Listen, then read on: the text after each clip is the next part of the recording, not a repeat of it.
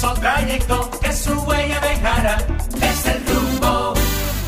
Buenos días República Dominicana y buenos días al mundo. Está al aire otra entrega de su espacio, El rumbo de la mañana. Estamos aquí hoy lunes 26 de febrero del año 2024, un día antes de celebrar la independencia de la República y del discurso de rendición de cuentas del presidente que va a ser mañana.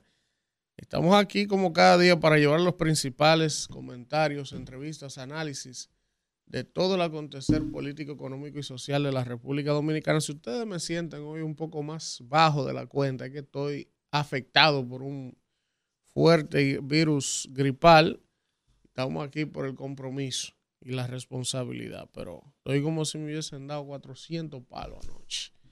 Ya ustedes saben, pero nada, gracias, gracias por estar con nosotros y gracias a toda la gente que prefiere el rumbo de la mañana como su medio para informarse, gracias a la gente que nos sintoniza a través de Rumba 98.5 FM, de Premium 101 en Santiago y también a través de las transmisiones de redes sociales, a través del YouTube, del Rumbo de la Mañana en vivo y toda la gente que le da seguimiento a nuestro trabajo diariamente. Gracias, gracias por estar atentos a nuestro trabajo. Aprovecho para dar los buenos días a mi compañero Israel Abreu.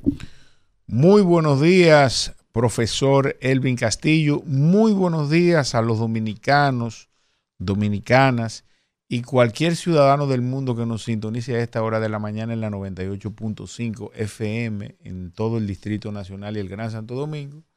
Y en la zona del Cibao en la 101.1, creo que Premium FM. Esperemos que estén encendidos esos repetidores por allá, por la zona del Cibao Saludar y agradecer al mismo tiempo a los ciudadanos que se informan con nosotros, quienes nos permiten entrar a sus vidas a través de las ondas hercianas, de las emisoras de radio en donde se repite el rumbo de la mañana, haciendo rumbo eh, de las noticias. Y definitivamente un privilegio, profesor, compartir con usted, a pesar de la gripe que, que le acompaña en el día de hoy. ¿Usted sabía, profesor, que hoy se celebra el Día Internacional del Pistacho, que yo no sé para qué sirve, profesor, pero lo celebra. El pistacho, lo único de pistacho que yo conocí era cuando yo estaba chiquito, había un helado verde así como este abrigo. Ay, sí, helado buenísimo, helado sí. De pistacho, que de que yo veía eso, yo por probar, dame de eso. Pero ¿para qué sirve? Esa es la pregunta. profesor. la gente usa el pistacho para frutos secos, para dietas y cosas, cocinar. Ah, bueno, también vamos a darle la bienvenida a la al príncipe del pueblo de Galilea, que yo espero que hoy venga con pilas puestas porque yo estoy abatido. ¿Usted también? Yolanda Martínez también. Ajá. Yo le, yo le tengo, yo le tengo un par de antigripales allá a los Han hecho, no han tirado lo que se llama un guangua. Sí, más después de ese listado que publicamos el fin de semana. Y usted sabe que han hecho un listado de los programas de opinión política que tienen más views del país. De todos los programas, profesor, y el Rumbo de la Mañana está ahí entre los primeros cinco. El canal de Rumbo FM, que su insignia es el Rumbo de la Mañana. Dando corriente, profesor. Ya usted sabe. So, ahí empezó mucha gente a tirar. Que no, pero que yo tengo tantos millones, que mira. Yo líder, pero que no soy yo, eso fue una métrica que me dieron. No, porque eso está automáticamente en el mismo YouTube, eso no lo inventa hombre. Claro, no cualquiera tiene En el Salmo 56, en el capítulo 3, oiga lo que dice esto, profesor. Son, son como siete palabritas. Mm. El día que yo temo, yo en ti confío. Final de la cita. Eso es palabra de Dios. Mire, profesor, usted sabe que eh, parece que nos cayó algo de lo que se llama mal de ojo. El dominicano habla del mal de ojo. Incluso el niño cuando nace le ponen un azabache, y lo llevan a ensalmar. Ajá. ¿Eh? ¿Y, eso fue a nosotros. el rumbo de la mañana hay que ensarmarlo. ¿Por qué? Yo tengo desde ayer, desde, la, desde el mediodía, yo. que me comí un asunto y estoy que no cojo cambio. Esa transmisión es directa que está. Qué barbaridad. No, no, no está congelando, no está congelando, profesor. Qué barbaridad. eh, eh, Es por la mañana. Miren, señores, hoy va a estar con nosotros como invitado el señor Eduard Veras. Veras Veras. es director de la Comisión Nacional de Energía. Qué bueno que viene para que hablemos de los paneles solares y del lío que hay con eso. Hablemos de eso. Sol, eh, eso no es tanto un lío. Yo tengo un comentario sobre eso. De verá, eso- Vamos a esto se va a poner bueno. Bueno, aquí va a haber problemas con eso, porque el tema es, profesor, con eso, que los generadores privados, que siempre han tenido el monopolio de ese negocio, ahora resulta que ellos están cambiando la matriz de generación de sus plantas. Entonces ellos ahora quieren instalar paneles ellos para vendernos la luz a nosotros al precio que ellos quieran, pero usted no puede tener paneles en su casa. Entre muchas otras cosas. O sea, hay muchas cosas. Ellos evidentemente te van a dar una explicación técnica, tienen una narrativa para vender su vaina. Ahora, no hay forma en el planeta, profesor Loiga, que un sector que tiene 1.800 millones de dólares de pérdida al año, usted simple y exclusivamente quiera meterle los moches a una de las acápites que usted establece que genera 90 millones de dólares de pérdida. Y los otros 1.700 millones de dólares que hay en el sector perdido, por distribución, por nominilla, por falta de inversión en las redes, por un millón de cosas y de variables por exenciones de combustible. Entonces, ¿por qué tú quieres meterle mano a los paneles solares? Pero quieres meterle mano a los paneles que genere el usuario para abastecerse de energía y para salirse de la trampa de que te facturen la luz al precio que ellos le da la gana. Sin embargo, ellos están poniendo paneles solares para cambiar la matriz de generación de full oil de vaina a paneles Eso- y a energía limpia. Oiga, Entonces, Oiga lo que le voy a decir. eso es un tema complicado. ¿Usted sabe cuál era la idea de la gracia que hay y hasta una potencia determinada para era para el autoconsumo? Pero el asunto, a pesar de todas las facilidades y exenciones y un plazo que había establecido, ahora la gente está viviendo de eso y está haciendo dinero de eso y a esa gente que hay que regular. Bueno, pues entonces hagamos lo Pero siguiente. no la gente del autoconsumo. Ajá, y entonces, ¿qué te dice a ti? Entonces yo- ¿Qué es eso entonces- que se va a entonces, regular? Por ejemplo, aquí hay gente que ha instalado eh, eh, campos de paneles solares que tienen los mismos privilegios que tiene usted, que usted nada más tiene para hacer autoconsumo. ahora yo a te- esa gente hay que regularla. Ahora, yo te pregunto a ti, que ¿cómo tú me garantizas a mí que en esa, esa modificación de reglamento tú solo vas a perseguir Eduardo eso? Vera. Yo no... Espere- Yo espere no a me Eduardo. Aquí, aquí el vivir bueno y no tener responsabilidades con este país y todo el mundo quiere vivir como le da su gana y nada más aprovecharse de la bondad de este país, tiene que tener un precio y dentro del precio está esa vaina también.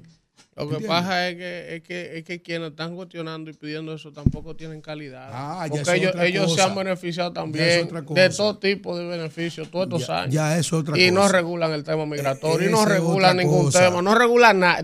Ese, cosa. que es, por, ese- ejemplo, por ejemplo, aquí hay estaciones eh, y empresas que han llenado las, la, el techo de la industria, que también hay una regulación hasta un tope para la industria. ¿Entendió? Le voy a decir eso ahorita.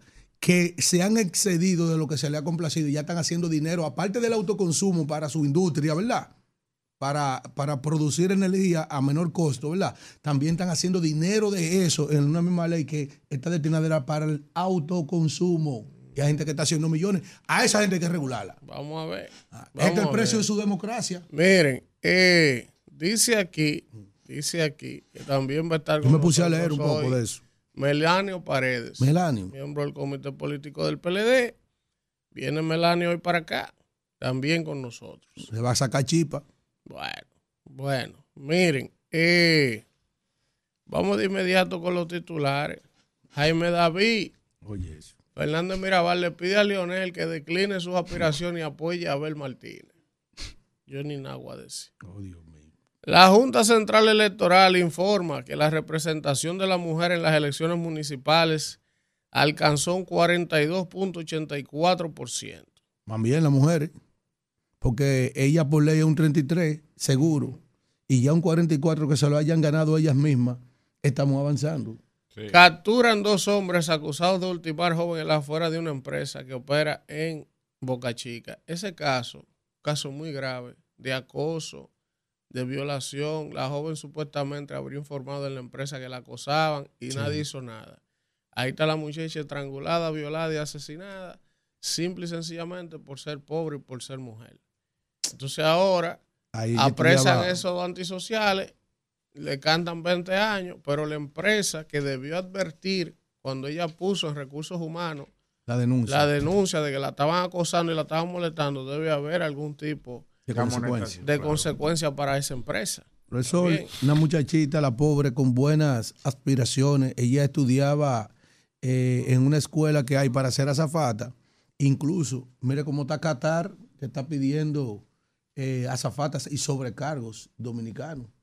Esa era una futura Imagínate. azafata de cualquier línea aérea del No, mundo. hermano, y usted y yo que tenemos niña hembra, Sí, ahí sí. Dios libre a uno. Yo libre a uno, sí. Mire. Envían a prisión hombre que quemó viva a su pareja en Salcedo. La mujer falleció el sábado. Qué barbaridad. Sí. Advierten que el arroz con arsénico que llega a Haití desde Estados Unidos crea alerta sobre la seguridad alimentaria. Están importando un arroz de Estados Unidos a Haití y ahora están diciendo de que, que ese arroz que está llegando a Haití de Estados Unidos contiene arsénico, que eso Mm. provoca cáncer y vaina. El de Estados Unidos. El de Estados Unidos. Pero nosotros suponíamos ¿Y con qué tener. se está- se te- estará te- ten- produciendo no, teníamos, de- suponíamos, de pero suponíamos tener, suponíamos tener la, suponíamos tener la medida para evitar que ese tipo de producto entre. No, porque Se en, sup- Haití, en Haití. Ah, bueno, En pero, Haití. pero eso cruza la frontera, olvídate de eso. Bueno. Sarampión y dengue son alta amenaza para el país este año. Primer ministro de Haití visitará Kenia para ultimar el despliegue de la misión ¿Y usted multinacional. cree que él vuelva para acá? Lo dejen entrar de nuevo. Eh, Ahí hay un lío grande en Haití. Ahora Martínez y Claudio José son víctimas y están siendo acusados de manera injusta en los Estados Unidos por un juez. Ahora, profesor, ¿cuánta gente hubo que buscar para matar a ese hombre? Hay como 60. Como 60 gente. Entre los mercenarios colombianos eran como 15. ¿Verdad que sí? Entre los haitianos que están metidos en ese ¿y qué lío son como 15 más. Por toda esa gente que buscar para que matar a ese hombre. 60 gente no se iba a saber esto, con tanta gente manejando. Tanta esa- gente hablando. Estuvieron aquí, recuerde, bebiendo romo, comiendo. Fueron y se tiraron fotos por aquí, por el Faro a Colón, en la zona colonial. Los colombianos, ellos primero hicieron un turismo interno aquí en República Dominicana.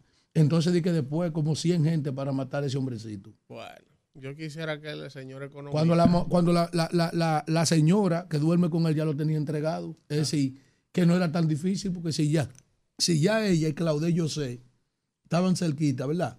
Es decir, yo no entiendo cuál era la complejidad de buscar tanta gente para matar a ese hombre. Bueno, yo quiero que el economista de este espacio nos dedique unos minutos explicando este titular. Vamos a ver.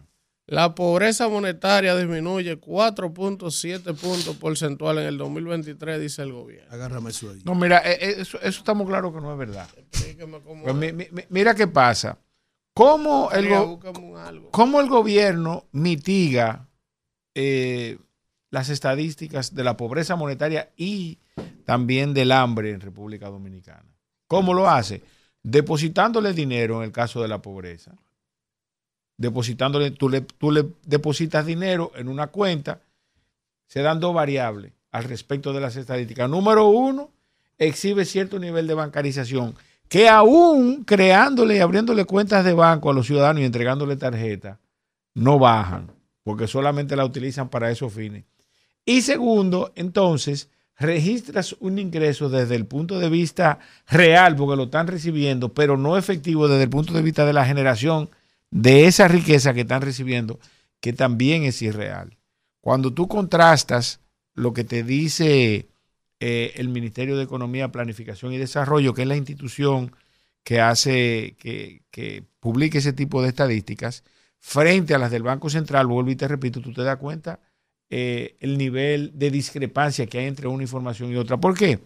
Porque el Banco Central te dice cuál es el nivel de desempleo formal que hay en República Dominicana, que lamentablemente ha disminuido en términos porcentuales.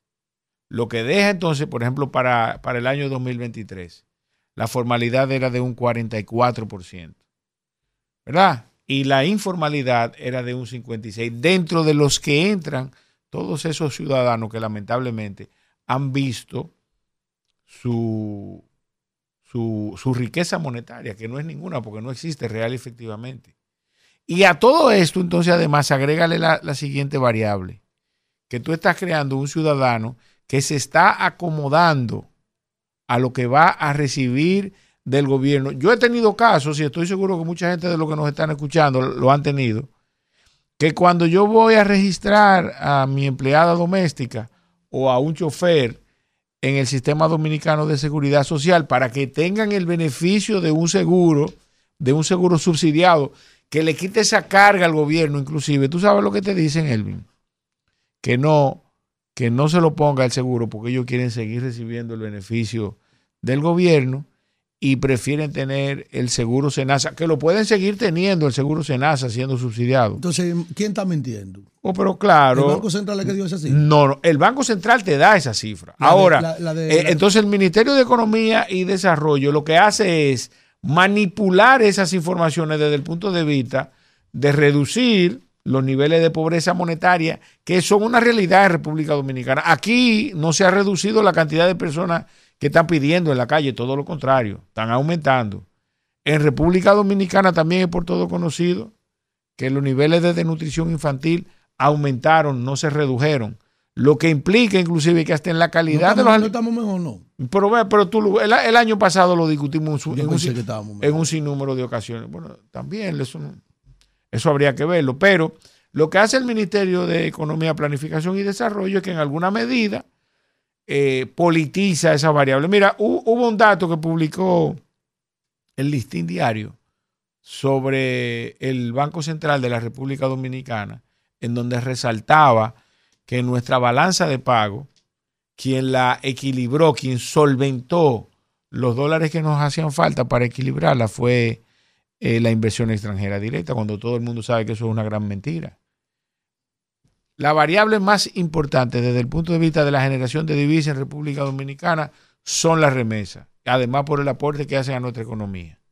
Y, por otro lado, entonces, todo el mundo conoce la caída que tuvieron las exportaciones de República Dominicana, que duplican la totalidad del aumento en turismo, en remesa y en, y en inversión extranjera directa, lo que indica, lógicamente, que hay un alto porcentaje de la compensación entre la demanda de divisa y la generación de divisa que tiene República Dominicana, que fue compensada con los préstamos, como se hace todos los años, y con una variable que siempre se registra, que, que son eh, otras remesas, que son los dineros que los ciudadanos traen en los bolsillos, algunos, algún par de pesos que entra de dinero negro, para no ponerle un nombre, eh, y entre otras variables no menos importantes. Pero ¿qué resaltan? Por ejemplo, el tema de la inversión extranjera directa, que, que tuvo un aumento relativamente importante, pero no fue esa la variable que compensó nuestra balanza de pago. Nosotros tuvimos que tomar una cantidad de dinero en dólares para mantener en equilibrio el dólar, que todavía no está a la, a la tasa que supone debió haber estado desde el punto de vista de la demanda que ha tenido y el manejo que se le debió dar. El dólar debía estar a 62 por 1. Sin embargo, hay que reconocer que las autoridades del Banco Central han mantenido esa tasa. Entonces, profesor, no es verdad que en República Dominicana la pobreza monetaria ha disminuido. Bueno. Eso no es verdad. Mire, usted vio a Sonia que estaba amarrada allá en, en, en el tumbe de Dajabón, que yo he denominado el tumbe de Dajabón. Y ella, junto a la, a la candidata Fiordalisa Ceballos, se ataron a un poste de luz y tuvo que ir la, la policía eh, a exigirle que dejen eso y que porque estaban subvirtiendo el orden público allí. Ahí apareció también un bravucón. Diga empleado de aduana, le entró a patar toda la vela que ya habían prendido. Empleado de aduana. a- Allá. Allí en Dajabón. Ellos habían puesto una serie de velones para protestar cerca de donde se encadenaron. Y apareció el león, entró a patar toda la vela. toda la vela. Se comían a cabo de vela ahí también. Mire, profesor, eh, usted sabe que eso ahí hay que buscar la manera de resolver esa situación. Porque eh, al parecer Sonia y esa mujer no se van a rendir por ahora.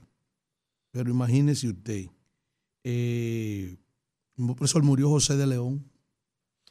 Lanzador. José de León fue un importante pitcher Sí. del equipo del escogido, pero Escogido, también militó en Ligas con los Cardenales con los de San Luis. Cardenales de San Luis, exactamente. Y cuando yo venía creciendo en los 80, yo, José de León. era un él, era, él era relevista, me parece que Era un era. estelar con el escogido y en Sí. San Luis. Sí, sí, sí, sí. falleció. Profesor, ¿usted vio a Milei que se volvió loco cuando vio a Tron Con Tron y Tron loco por quitárselo. de encima? ¿Será un bajo ¿Tienen de ese video ahí? Sí. Búsquenlo, muchachos. Ah. mírenlo ahí. Pero dale sonido para que tú veas Tron vuelto loco él, porque él llegó a la cima, al Everest. Dale, dale sonido, eh, eh, vamos a ver para que la gente pueda escuchar, los que no lo han escuchado, la emoción que, se, que sintió Javier Milei a ver a, do- al, al ver a juntarse, estrechar su mano, un abrazo, porque al parecer ese era su ídolo. Parece que todas esas estridencias y esa bulla de Milei y ese baile se parecen mal, mal pelados los dos. Póngalo, póngalo, Y- por favor. Sí, y, no los, y cabellos parecen unos abejones, parecen. ¿Eh? Sí, pero Donald Trump se peina. pero- Vamos a ver, vamos a escucharlo. Vamos. Vamos a ver. very honor for me. It's you. Thank you for the work for me. Oh, I'm very, I'm very happy. You are very generous to me. Thank you very much. It's a very big pleasure. You are doing a great job. President! Hope to meet you. It's a very big pleasure to know you. An honor for me. It's you. Thank you for the work for me. I'm very, I'm very happy. You are very generous to me. Thank you very much. It's a very big pleasure. You are doing a great job. Thank you, Brad. Naga. Bueno. No lamber tanto. Profesor, y hasta esa, eso- en esos niveles, un hombre, un presidente de un país como Argentina se lambe así. Es decir, la gente hasta ese nivel se lambe. no tiene nivel. No tiene niveles. Ah, por, por eso que yo veo un grupo de gente prosternada al poder. Es decir, yo he visto gente que tiene dinero, que no tiene necesidad de arrodillarse, que se arrodillan al poder del turno, ¿eh? al poder de turno. Es decir, eh, todos los últimos presidentes que ha tenido República Dominicana han tenido un elemento en común. El lavasaquismo. Mm, No, sí, pero de, una, de unos personajes que están ahí dentro de esos partidos políticos pequeños y gente que viene del, del litoral, por ejemplo, del Partido Reformista. Son pellica queso. Pellica Queso, sí, y del PRD también. ¿Eh? Sí, hay gente Sí, sí, plagosa así. que, le, han lambi- que le, han- le lambieron a Balaguer. Mira, pero Le lambieron a es que hay gente que no puede vivir si no es. Pero si tú tienes dinero. De la teta pero del la- Estado. pero la dignidad tuya, maldito, ¿dónde ¿Cuál queda? dignidad? Pero ¿cuál- porque ellos le ponen precio a su dignidad. ¿Eh? Porque ellos no ¿Ellos le ponen? precio a su dignidad porque no quieren sacar de lo de ellos. Usted quiere ver, mire, Genao ha estado en todas. Genao está en el Sí, Ese amigo, que- ese amigo mío, y tra- trátemelo suave. Pero Ramón Rogelio Genao es mi Pero- amigo. sí, pero que es tratármelo es- suave. Es, es un, es un malabarista Sí, pero trátemelo suave, por lo menos mi presencia. Modesto Guzmán, Lila Alburquerque, Dele. Tomás Hernando Albe- Todos esos Alberti, reformistas. también el PRD, Tienes una especialidad. también. Oye bien, el gallo.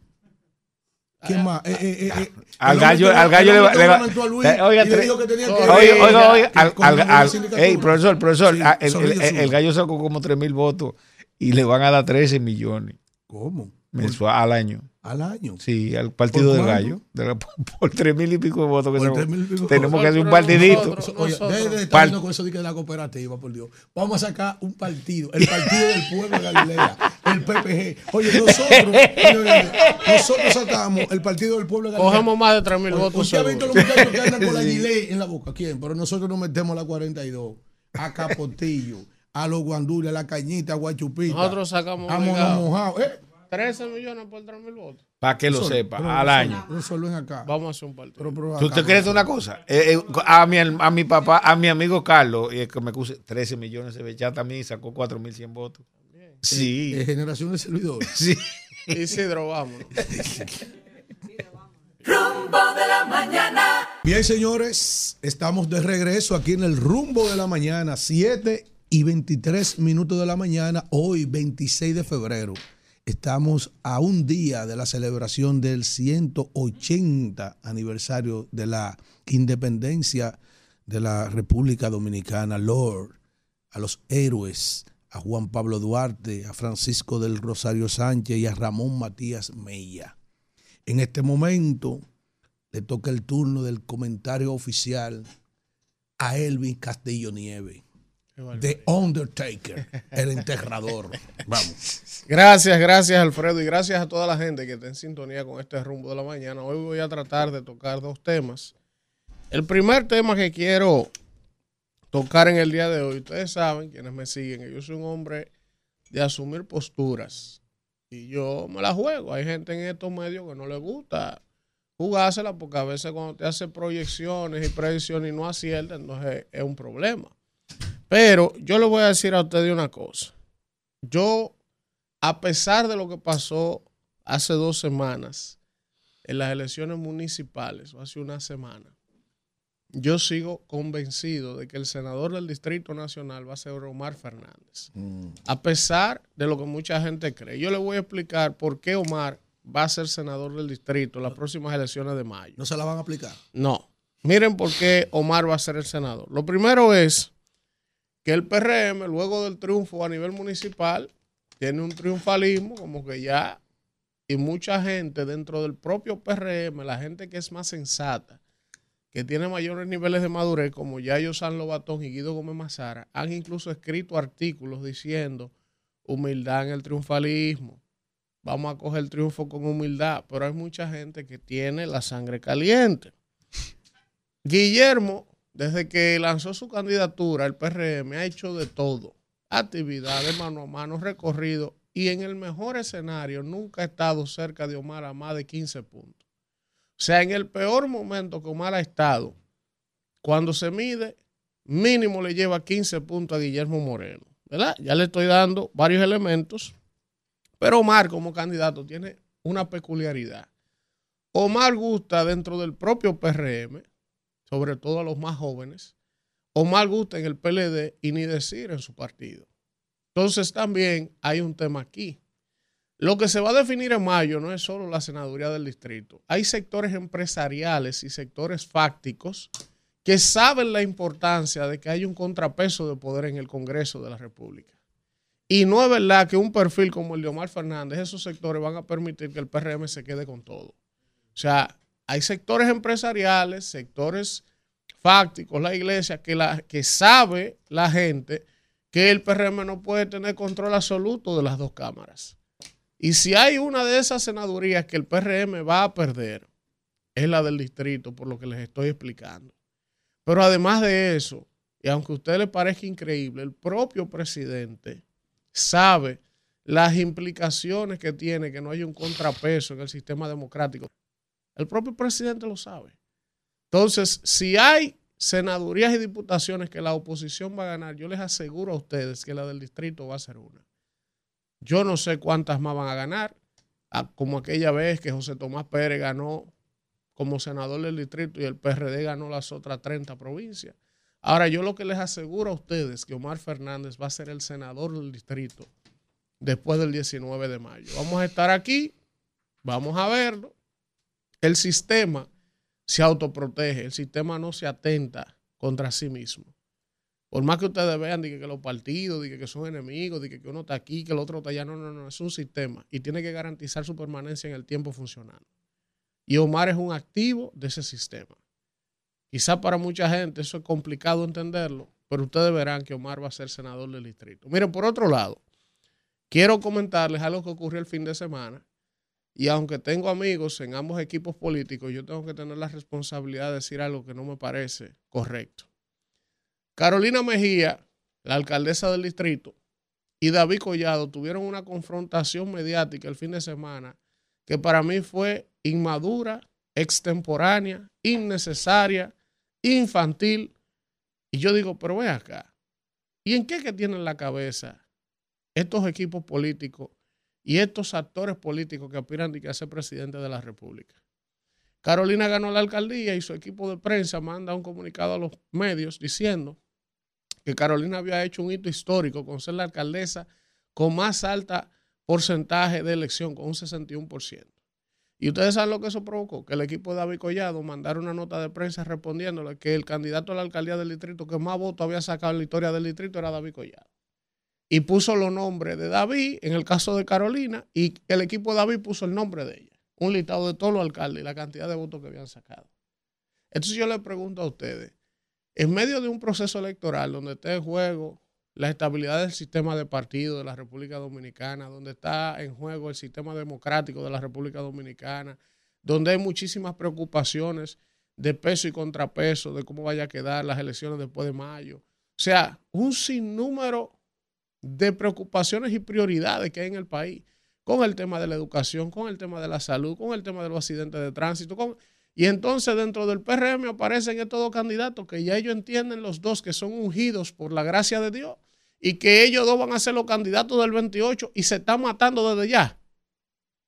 Definitivamente, reitero, a mí me parece que eso fue innecesario, infantil, extemporáneo y que eso habla mucho del nivel de madurez que tienen ambos equipos políticos. Señores, la política es circunstancial y coyuntural. A veces usted cree que, que eso es un asunto que no hay forma que no ocurra.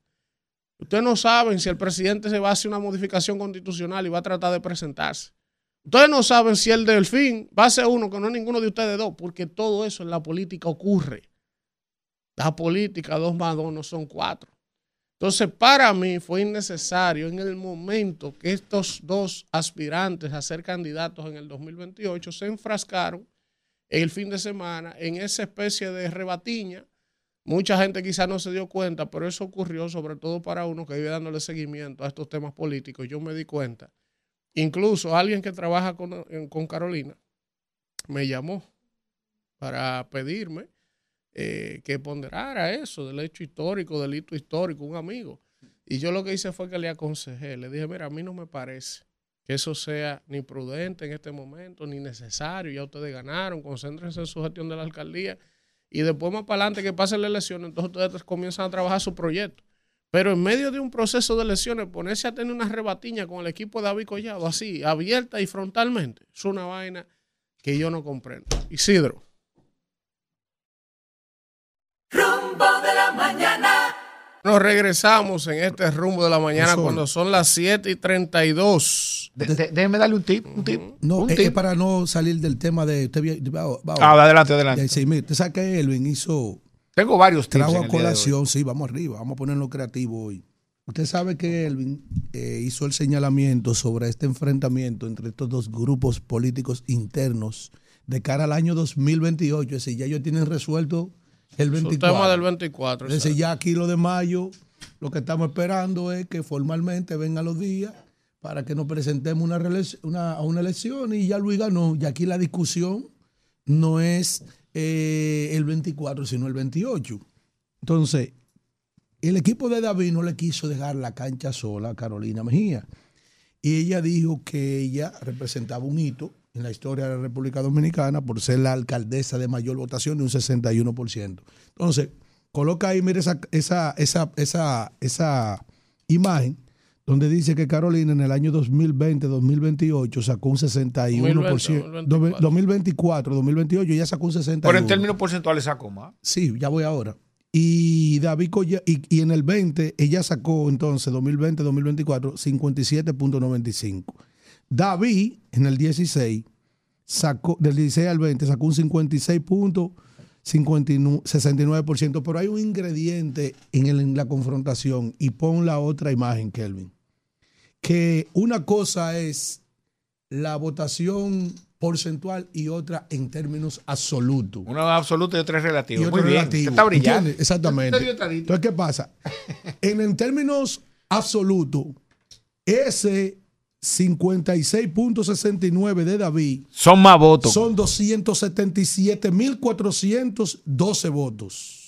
Son más votos que lo que sacó. Pero- Y el de Carolina, pero déjame terminar de decirlo. Sí. 277.412 votos en el año 2016. Y ella, primero, sacó 202.636 del 20 al 24 y ahora del 24 al 26, 202.692.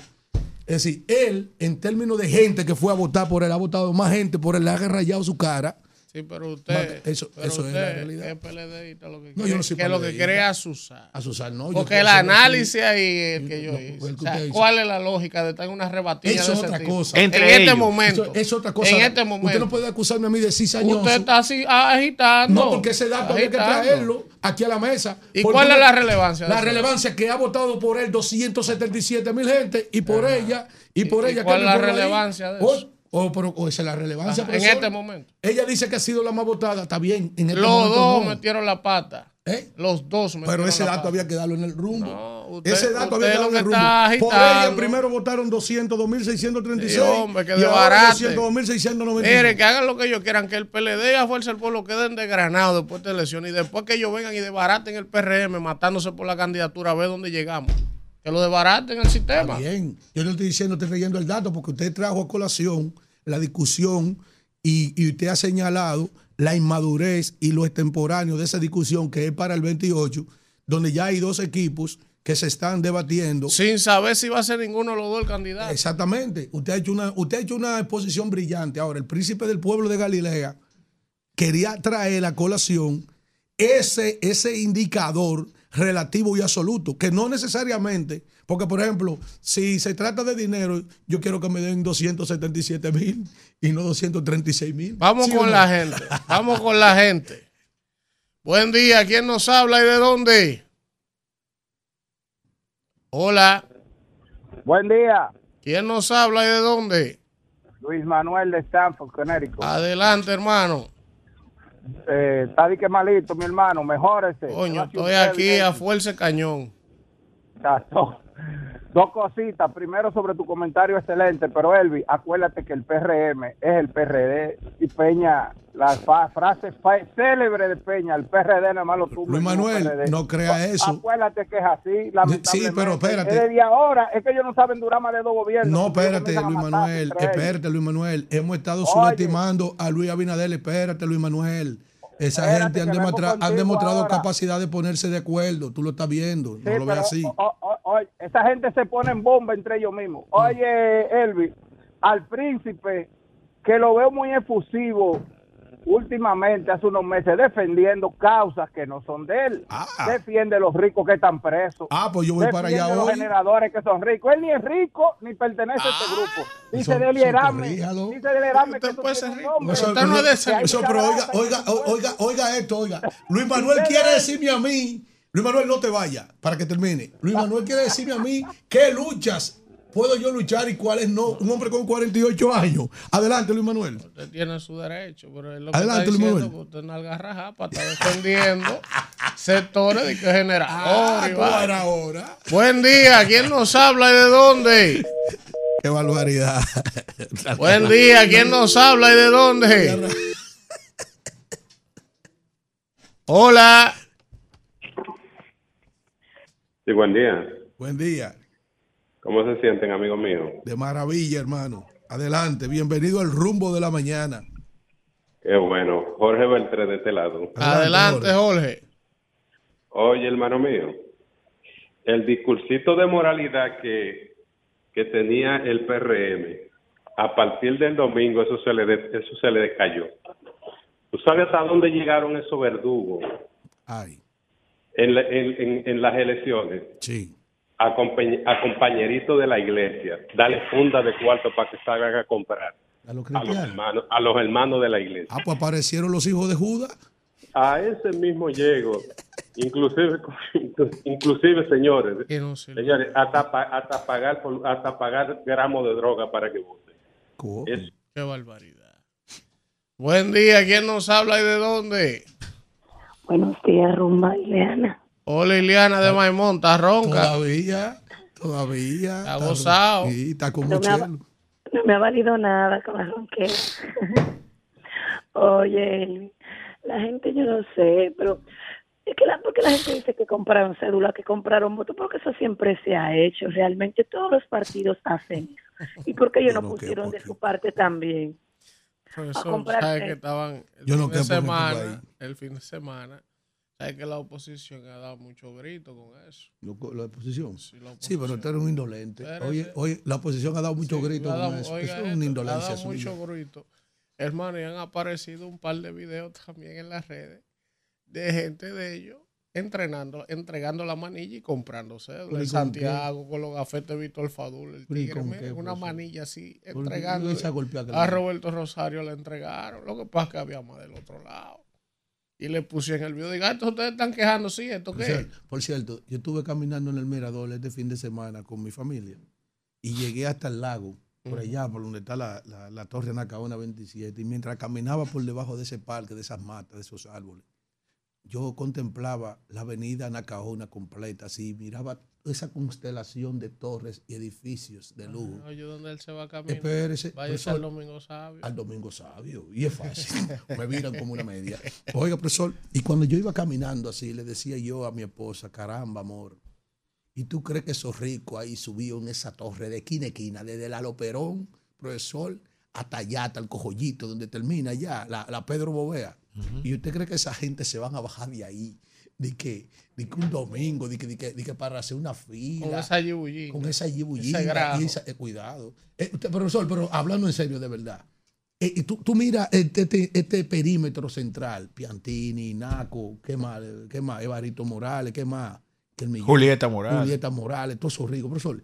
¿Y usted cree que esa gente, de verdad, por eso que yo voy a hablar hoy del precio de la democracia, que ellos tienen que pagar esa tranquilidad y esa vida buena, de ellos hasta ignorar e importar. Buen día. Ellos tienen que pagar eso en esta democracia. Y lo están pagando. ¿Quién No, no, nos habla? el precio de eso. Hola. Esto está como frío aquí. Buen día. Ponme un mambo violento. Buenos días, Eli, ¿cómo está? Bien. ¿Qué es lo que pasa? Hoy, a ver si me permite hablar, porque tengo años que no entro. Elvis, mira, yo les quiero hacer un llamado a ustedes como medio. En primer lugar, al gobierno, a la Junta y al gobierno, ¿verdad? Mira, nosotros, como fuerza del pueblo, el PLD también lo vamos a hacer en conjunto, Elvis. Escúchame. Vamos a hacer los equipos como lo hicimos en el 2004 en los recintos, a cuidar las, los recintos electorales por grupos como lo hicimos en el 2004. Con una Que baqueta no vacía. a- que- oiga, que no vamos a permitir Pero que si con una baqueta sin machete o, una canana sin pistola.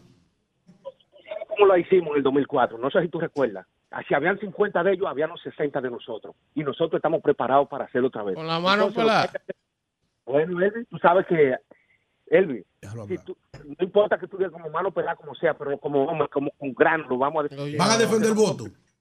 Oye, ahora. No, no, pero, perdón, pero no te vayas, te fuiste. Se fue. Solo oiga lo que me dijo una gente a mí. Adelante. Que hay un- se está preparando una fuerza que no va a permitir, profesor, oh, pero que esos cajeros automáticos eh, eh, eh, eh, eh, móviles se, se lleven a los centros de votación, porque antes se decía, vete por allí doblando a tres esquinas, en tal esquina ya está la casita donde estamos despachando la logística, pero era frente a los centros de votación, ahora la logística de los cuartos repartiéndolo. Que digan lo que ellos quieran. ¿Se la van a aplicar? Vamos, Buen día. qué barbaridad. Buenos días, Perdimos. ¿Quién nos habla y de dónde? Del Bronx. su hermano, su hermano. Rafael. Ven a defender este pueblo, Rafael. Óyeme, no, estoy llamando para defenderte a ti.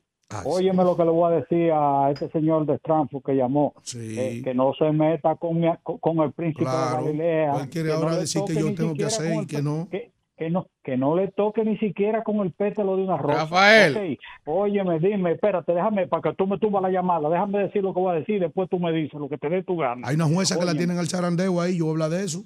Óyeme, óyeme, eh, hay dos candidatos en el mundo que han vivido uno ocho años haciendo campaña y otro cuatro años y ninguno de los dos van. Ahora vamos a ver si ustedes me investigan a ver cuáles son esos dos. No, dilo tú, dilo, no te vayas sin decirlo.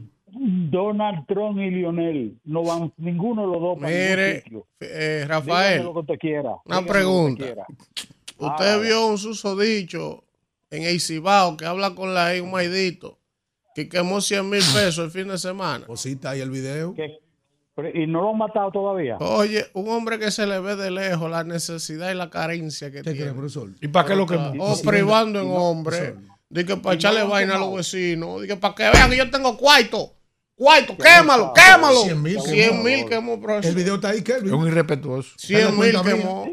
Ese le va a caer 100 años de prangana. Dios debe mandarle una olla fuerte por hacer una cosa así. Era mucha libre de arroz y Y de la- pollo. oh, pero Oh, pero acá. que lo tire para arriba en Y un la barrio. mamá, y, y una muchacha, y no lo queme, hombre, no Ay, lo queme. No lo lo queman quemadito, Lo 100 quemaron. 100 mil pesos. Habrá una que, habrá que ver qué él está haciendo una vez trabaja en el Vendiendo droga cuando viene a ver. Vendiendo droga. Porque solamente una gente que no sube su dinero Hace una vaina así. de quemar 100 100 mil pesos. 100 O sea, yo no quemo 200 pesos yo. Pero 50. 100 yo no lo quemo. 50 no quemo yo. ¿Eh? profesor, no, que Dios Y cojo una hernia si se me caen 25. Dios castigue. me doble lo cojo. Mi papá, cuando se le caían 10 centavos, dejaba caer un peso. Buen día. Para no bajarse nada más por los 10 cheles. Dice, Hola. no, ahora me puedo bajar, son uno con 10. Buen día. Buenos días, le habla Ruth desde Bonao. Hola, Ru. Con respecto al comentario, la economía se ha, dis- se ha disminuido porque el gobierno está trabajando para que cada día haya menos pobreza en el país y eso es notable. Bueno, Mira, profesor, opinión, Claudio. tiene la pérdida, tolerante. la pérdida de energía. Buen día. Buenos días, Elvin, equipo. ¿Quién nos habla y desde dónde? Le habla Albert desde los Alcarrizos. Albert de los Alcarrizos. Ese mismo, mira, es un logro significativo que nuestro país ha sido elegido por unanimidad como presidente de la Red Interamericana de Compras Gubernamentales. Oye, eso. Que eso se destaca por el avance que hemos tenido en el ámbito regional. Oye, eso. gracias al gobierno de Luis Abinader. ¿Y qué ha dicho él de lo de, de lo de, de lo de este hombre, lo de Bartolomé? Buen día. Oye, eso. Buen día, rumbo a la mañana. Sauri Pérez te habla, Elvin. Hola. Elvin, tú sabías que el, el gobierno, Luis Abinader, ha hecho un excelente trabajo contra la corrupción. Él había 11 años un motor perdido y lo recuperamos. Oye, lo daban por perdido. Así no. ¿Cómo así? Profesor, ya yo mandé a comprar una coa, una Un asada, motor, 11 un una mocha y un machete. Porque yo me voy para el campo. Yo, me voy a hacer- yo no voy a aguantar esto cuatro años. Yo no voy a aguantar esto. Oye, ¿cómo yo voy a aguantar esto? Oye, lo que esa mujer está diciendo ahí. Oye, yo mandé a pedir una mocha. Oye, Buen bien. día. Buenos días, Vamos. Villamella. Hola. Oiga lo que le voy a decir. Atiendan bien este comentario. Los PLDistas de aquí, de Santo Domingo Norte, no vayan a pensar que van a votar por ninguno de ellos. Van a votar por el PRM, porque nosotros sabemos lo que está haciendo Lionel y Danilo, que están muy divididos y no van para ninguna parte. Así que nosotros votamos por Betty. Y al votar por Betty, volvemos a votar por el PRM. Ahora, yo le voy a hacer una pregunta a usted. ¿Usted qué es de esa gente? No, yo no soy esa gente. sí, de ¿Usted qué es de esa gente? Es un periodista Para que me aclare algo. Porque usted me siempre me estigmatiza. Su- yo sé de lo que digo, Me que ellos deberían aliarse en primera vuelta. Todo creo el yo, mundo lo entiende. el Eh, mundo ellos eso, entienden ellos. que no.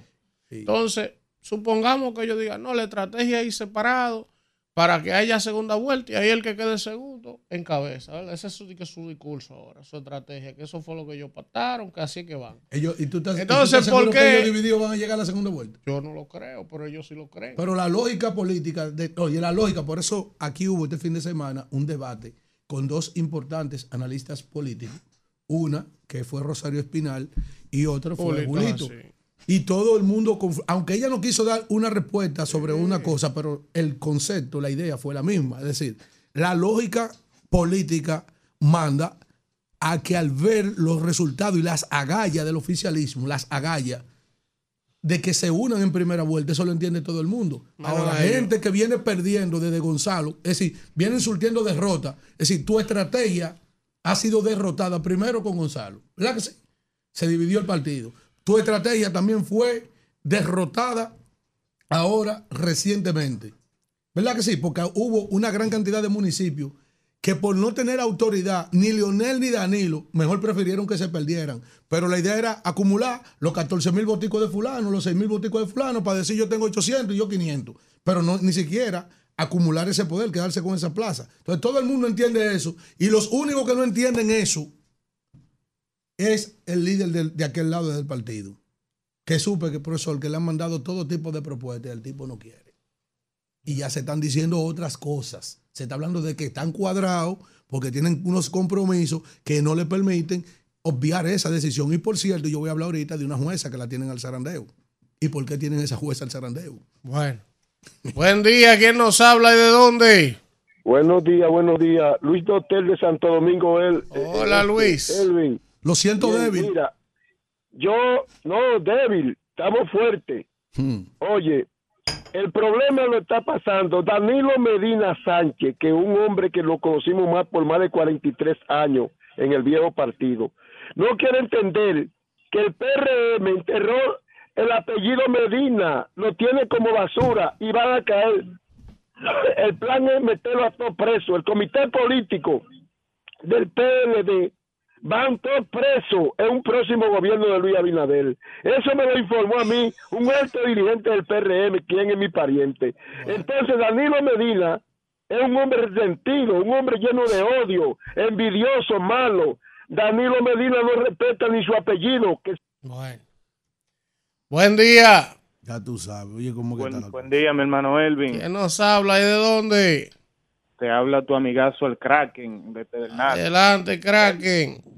Sí, en primer lugar me le da saludo a esas mujeres allá, Kimberly, Adamira y esos tigres. Cuando la vea. Eh, sí, mira, Elvin, quisiera eh, referirme a tu al comentario que tú hiciste al principio, si me da la oportunidad de expresarme. A mí siempre me ha gustado que tú eres un comunicador que habla con base, con pruebas y estadísticas. Eso es algo que nosotros respetamos. Pero en este caso acá de la senaduría, ahora para mayo, yo entiendo que Guillermo Moreno sí pueda dar una buena batalla y ojo, que no le resto méritos a Omar Fernández. Pero, por ejemplo, si tú, una persona tan sabia y tan estudiada, se te cayeron las predicciones, por ejemplo, ahora en, en febrero, ¿por qué no puede No, pasar? se me cayó una sola. Carlos. Pero está bien, pero por lo menos... Ah, entonces si de predicción- 6 a hacerte 5. 99%. Por ejemplo, no, está bien, Ah. yo respeto tu opinión, yo solamente digo que yo espero y yo entiendo que también Guillermo Moreno puede dar No, una no va a buena... ganar, profesor. Ese tipo no gusta ni arriba, ni abajo, ni en el medio. Un vago. Buen día, ¿quién nos habla y de dónde? Además, la democracia necesita peso y contrapeso. Buen día, ¿quién nos habla y de dónde? Saludos a ese gran equipo por aquí. Carlos, Larriquín. Mire, el coordinador estoy convencido de que Omar va no está para eso. ¿Sabe, sabe para qué? Para quitar un poco de presión a, a la presunta eh, le- legitimidad de las elecciones. Ahí no hay manera. ¿Ustedes no, se acuerdan de algo, coordinador, que usted mencionó al principio? ¿Usted no se recuerda que el único lugar donde la alianza se gestó como con sinceridad fue en San Juan, que el mismo Lenin eh, se atrevió a... a desafiarlo. Que querían hacerle su lío. Si hubiese perdido esa, esa, esa alcaldía también. Si el tipo no se para y dice, "No, ustedes se equivocan. Aquí no es como ustedes quieran. No, aquí va a haber una alianza entre Félix Bautista y nosotros. Y mira ahí el éxito. Exacto. Pero ellos querían meterle otro senador. Nos Claro, estamos llevando otro senador, pero dice, no, la seguridad de nosotros retener- co- to- retomar la alcaldía es esta alianza. Eso es lo único, eso es lo mismo que no se entiende ahora. Eso es así. Eso es lo, lo mismo que no se entiende ahora. Buen día. Buenos días, Elvin. Buen Marcelo Carrizo. Adelante. Mira, Elvin, pero es que es que esta alianza, eh, Danilo nunca se equivocó, aunque Danilo no es santo de mi devoción cuando dijo que es una alianza rara, pero es de los dos lados que rara, porque es que, ¿cómo tú crees? ¿Tú sabes por qué tú te caíste en Santo Domingo Norte? Tú tenías la razón y todo el mundo estaba con Carlos, entendía que Carlos Guzmán iba de una pela, pero yo vi un video el fin de semana de una reunión la noche antes de los PLDistas diciendo, por ese tipo no vamos a votar, que tiene cuatro y un cartel de Betty Jerónimo ahí. Entonces también los del PLD están haciendo su vaina. Nada más Leonel, que no traición. quiere apoyar a Abel. No, no. Hubo una traición ahí en Santo Domingo Norte de Lady Vaque. Buen día. Buen día.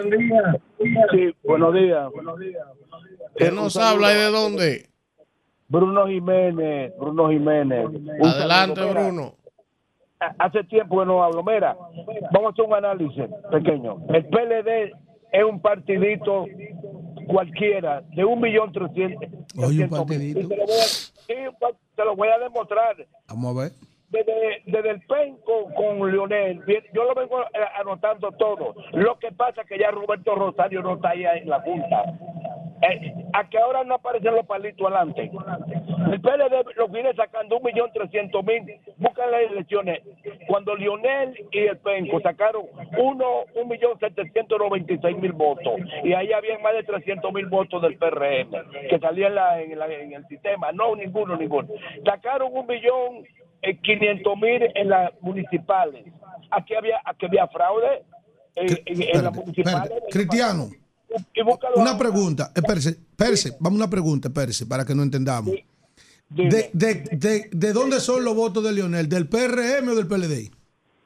¿Cuál? ¿Los votos de ahora? Lo de Lionel, sí, ¿de dónde vienen los votos de Lionel? Que sacó 500 mil votos. Lo, lo que sacó él. ¿Y Sí, pero que de dónde vienen, que si vienen del PLD, o perdóname, que si vienen del PRM o del PLD. ¿De qué PRM? Sacaron entre. Entonces, entre mira, Gabriel- oye, como tú no lo quieres decir, po- oye, como usted no lo quiere decir, los votos de Lionel vienen del PLD. Y cuando tú sumas los votos de Lionel y los votos que sacó el PLD, ese millón trescientos, millón, millón, so- vie- ese, ese millón trescientos viene del PLD, hermano. Buen día.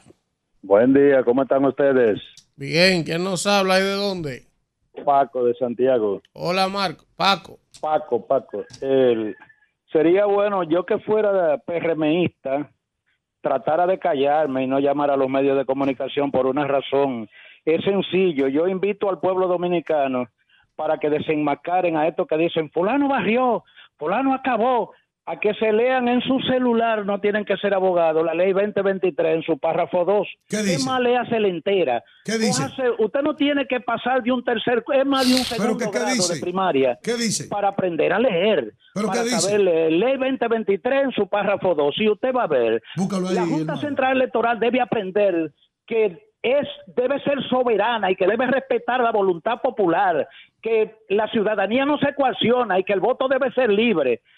Léase la ley 2023, no voy a hablar más. Búscalo, Israel. Buen día.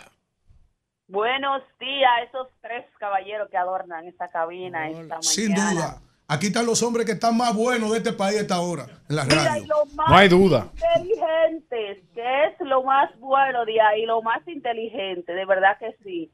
Lo admiro, lo sigo. ¿Qué te digo? Pero mira, tú sabes a quiénes le tiran, es Fátima que te habla, tú sabes a quiénes, a cuáles árboles le tiran piedra, Al que da fruto. al que da fruto. Nadie le tira una pedra a una valla honda. No, pero al árbol cuando está caído, mejor lo patean. Así que la oposición coja su puesto y coja su lugar. Qué que al árbol barbaridad. que le tira piedra es al que da fruto. Qué barbaridad.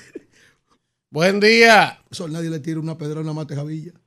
¿Para qué? Eso no se Ahora, donde hay manzana y mango, sí. Manzana de oro. Aquí nunca se ha tirado más pedra que una mate mango. Buenos días, Elvi. ¿Quién nos habla de dónde? Vamos. Noel Bello, ¿cómo estás? Adelante. Estaba viendo ahí que este eh, Castillo, la página tuya en Instagram, que tú estás en el número 4 en política y democracia. Muy bien. Muy bien. Oye. La vaina suya. Qué barbaridad. Buen día. Buenos días, buenos días. ¿Quién nos habla y de dónde? Le habla Manuel de aquí de la capital. Qué bueno que están más tranquilos ahora. Eh, Elvin, lo que pasa es que no han entendido que todos esos préstamos que se quejaba la oposición que estaban tomando, el presidente lo aplicó en el país entero. Al aplicarlo en el país entero, el impacto fue muy grande. Fueron muchos millones, pero fue el impacto grande en el país entero. Muchas gracias. Vamos con la gente del chat de Profesor, ¿cuándo YouTube. es que Jaina va a arrancar mole de nuevo? Está por aquí. ¿Qué es lo que es Jaina? Oh, profesor, es la funda, hoy no están dando funda. Está No por están aquí. dando colchón, hoy no están dando nevera. está por Hoy aquí. no están dando ¿Y a qué tú le atribuyes eso? ¿Eh? Está No están dando zinc hoy, no están dando, no están dando ahora mismo planche zinc, no están dando madera, ni tampoco están dando blog. Para mayo. Eh, eh, espera mayo. Está Oye, aquí. la sanidad y la vulgaridad de esto aquí. Oiga el descaro hasta dónde llega. Él dice que espera mayo porque sabe que eso era para el día de. Miren, está aquí el ingeniero Gary Brito de la Romana, Mauri Vizcaíno. Está el Imperio Peledeísta, Carlos Jiménez. También nos saluda José Julián Florián. Está por aquí Miguel Ángel Pérez desde Holanda, Jenny Miguel de Jesús Morales, el oso mañoso. Joel Bello nos saluda también Damari Suárez, Altemar Portes, Marta Lebrón de Miami, Manuel Valdés de Nizao. Ah, Está Nizao. por aquí Amauris Mora, Juan Tomás Aquino. Daniel Alcántara, también está José Díaz desde España, Raiza Aquino desde Suiza. En sintonía también Andrés de la Cruz. Está por aquí Tales Ramírez desde Orlando. En sintonía también nos saluda por aquí eh, José Julián Flor, Florián, Luis López, Judy Blanco, Elida Simés de Aruba, Ibe Pineda. Está por aquí Will. También Danilo Campuzano, DJ Sandy desde Frankfurt, Alemania. Cornelio Rodríguez desde Filadelfia. Son dos cosas antes Eh, de irse. gracias, gracias Antes de a irse todos. a la pausa. Profesor. Dalvin eh, Cáceres desde Atlanta. Sí. Eh, Kelvin. Kelvin, pon, coloca ahí. Sociólogo califica elecciones municipales como las más transparentes de la Qué historia. barbaridad. Mírenlo ahí. Quita, mírenlo ahí.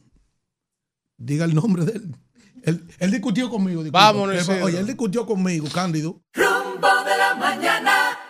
Bueno, regresamos en este rumbo de la mañana cuando son las 8 y 3 minutos y vamos a continuar con el señor Víctor Villanueva que está desde Madrid.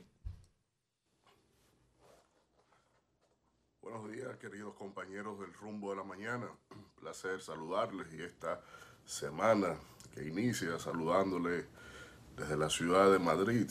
Bueno, eh, en esta ocasión es una semana eh, que lleva eh, muchas tendencias de temas, eh, iniciando obviamente por lo patriótico, el día de Ramón Matías Mella, nuestro padre de la patria, militar, político, que eh, aportó a la República Dominicana esa eh, visión estratégica del ejercicio militar en el terreno para combatir las fuerzas de Boyer y que eh, tanto figuras como Juan Pablo Duarte y a la vez eh, hasta el mismo Antonio Duvergé, con quien eh, compartió eh, oficios en la ciudad de San Cristóbal mientras trabajaban sobre lo que era en ese momento la industria de la madera, de la madera a título obligatorio por los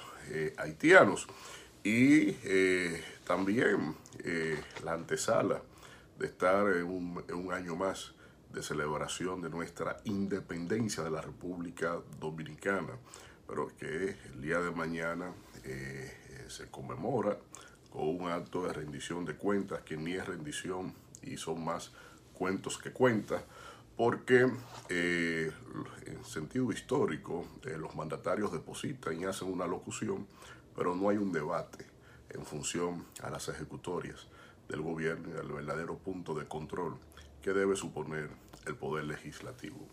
Pero en sentido general, eh, también a título político, el debate está situado sobre la base de, eh, el contexto de la oposición, dado los resultados de las elecciones de febrero del, 2000 de- del 18 de febrero, y que eh, todo atina hacia eh, un sentido lógico y prudente de la unificación de, el- de la oposición para confrontar de alguna manera al presidente Luis Abinader.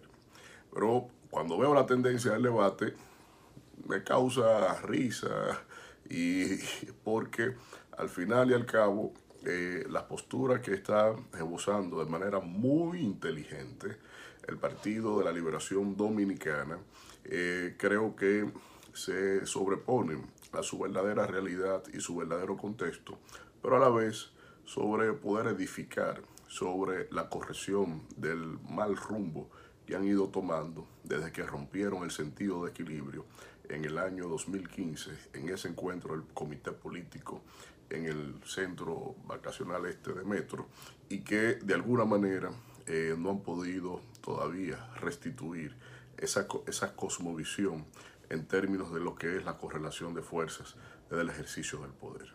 Pero en este caso todo va indicando en donde el presidente Leonel Fernández tiene un fuego cruzado, porque tiene al oficialismo por un lado marcando tendencias de que éste debe eh, eh, ceder, cumplir acuerdos que no están escritos en función a apoyar a la candidatura más endeble entre las opciones eh, de la oposición para confrontar al presidente Luis Abinader. Claro está, antes de las elecciones el posicionamiento del presidente Fernández circundaba 32, 38 puntos y obviamente qué mejor propugnar desde el aparato propagandístico del gobierno para eh, hacer entender que Leonel es un desfasado, que Leonel no tiene razón más para la historia, que él eh, debe ser un caballero, debe pensar en las nuevas generaciones y apostar a Abel Martínez.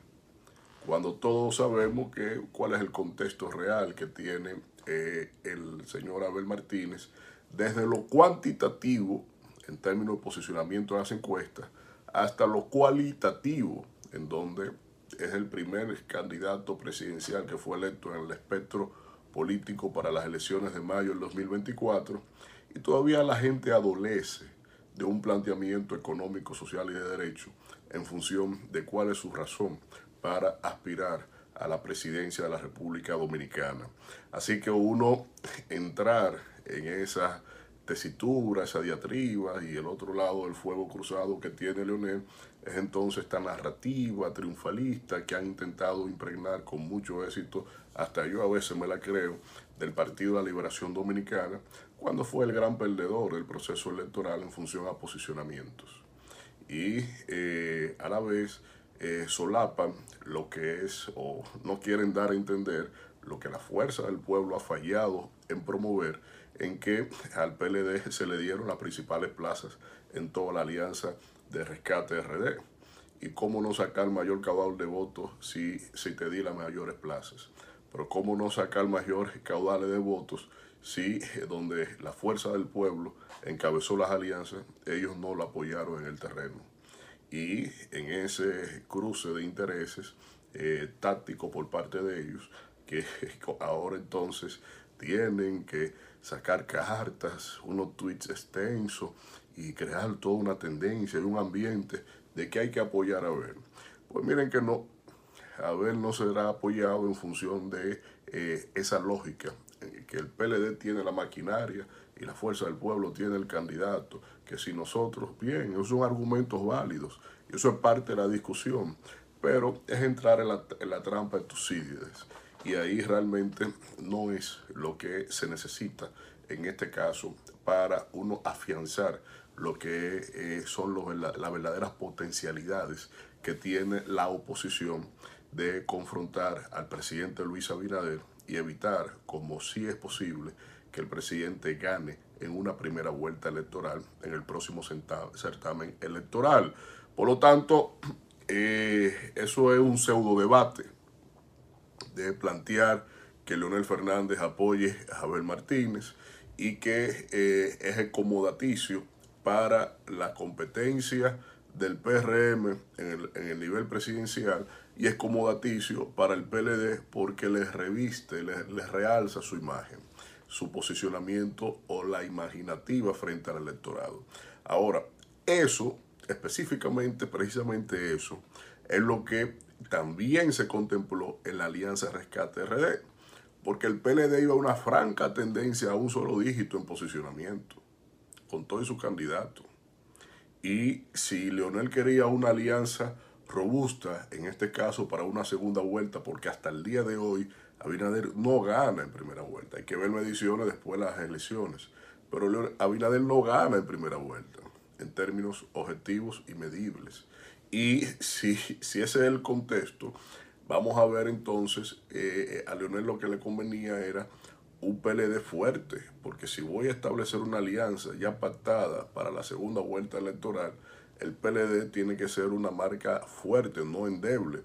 Y por eso se paralizaron las juramentaciones, se le han dicho a muchos miembros, inclusive el comité político, no vengan más por aquí.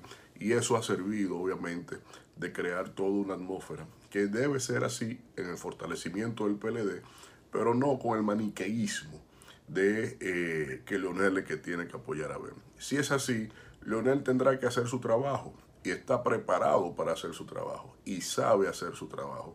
Y la resultante de estas elecciones, de las fallas internas y traiciones que hubo en, el- en la Fuerza del Pueblo, de altos dirigentes de la Fuerza del Pueblo, pues entonces, ya superado eso, entendido eso, no hay otro camino que eh, sea el presidente Leonel Fernández quien encabece la opción electoral a nivel presidencial y a cambio, aunque se le dé más de medio gobierno a los partidos que conformen una coalición, pero es la coalición la tendencia única para evitar que este país siga en manos de tanta gente aviesa y sobre todo desenmascaradas en términos hasta del sentido patrio.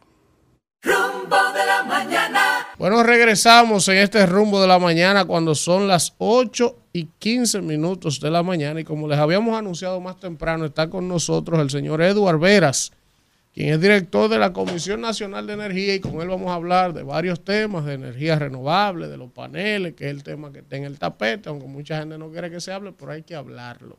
Y también vamos a hablar con Eduard de política, eh, de las recientes elecciones municipales y de las presidenciales de mayo, a ver cuáles son sus expectativas de cara a este proceso. Gracias por estar con nosotros, Eduardo. Muchas gracias a ustedes eh, por invitarme tan temprano aquí en su programa, Israel y demás miembros del equipo. Muchísimas gracias. Edward, yo quiero que usted, como está en el área del sector eh, energía, ¿verdad? Me imagino que maneja el tema de las energías renovables, me explique las motivaciones que tiene primero el señor Magín Díaz, si usted lo conoce, que fue director de la DGI en los gobiernos del PLD como consultor privado, para presentar un estudio en el cual él establece que hay que modificar las reglamentaciones del sector de paneles solares en el país, ¿verdad? Ha hecho una serie de recomendaciones porque él dice que ese sector está implicando una pérdida por 90 millones de dólares al año a la sede y que eso hay que modificarlo porque hay una situación ahí más o menos entre líneas lo que él ha planteado. Sin embargo, uno sin ser Eduardo, un especialista en el área, dice, pero ven acá, si en el sector hay 1.800 millones de dólares de déficit al año, 1.500, 1.600, ¿por qué este señor le molesta ese nicho, que él quizá el más pequeño, cuando hay otro tema de pérdida por falta de inversión en redes, de incremento de nómina, de una serie de pérdidas de más de 1.700 millones de dólares y él le ha cogido convenía regular ese tema? Usted que está en el sector, quizá tú- pudiera arrojarme luz con Tú relación. te defiendes muy bien en el tema del sector eléctrico.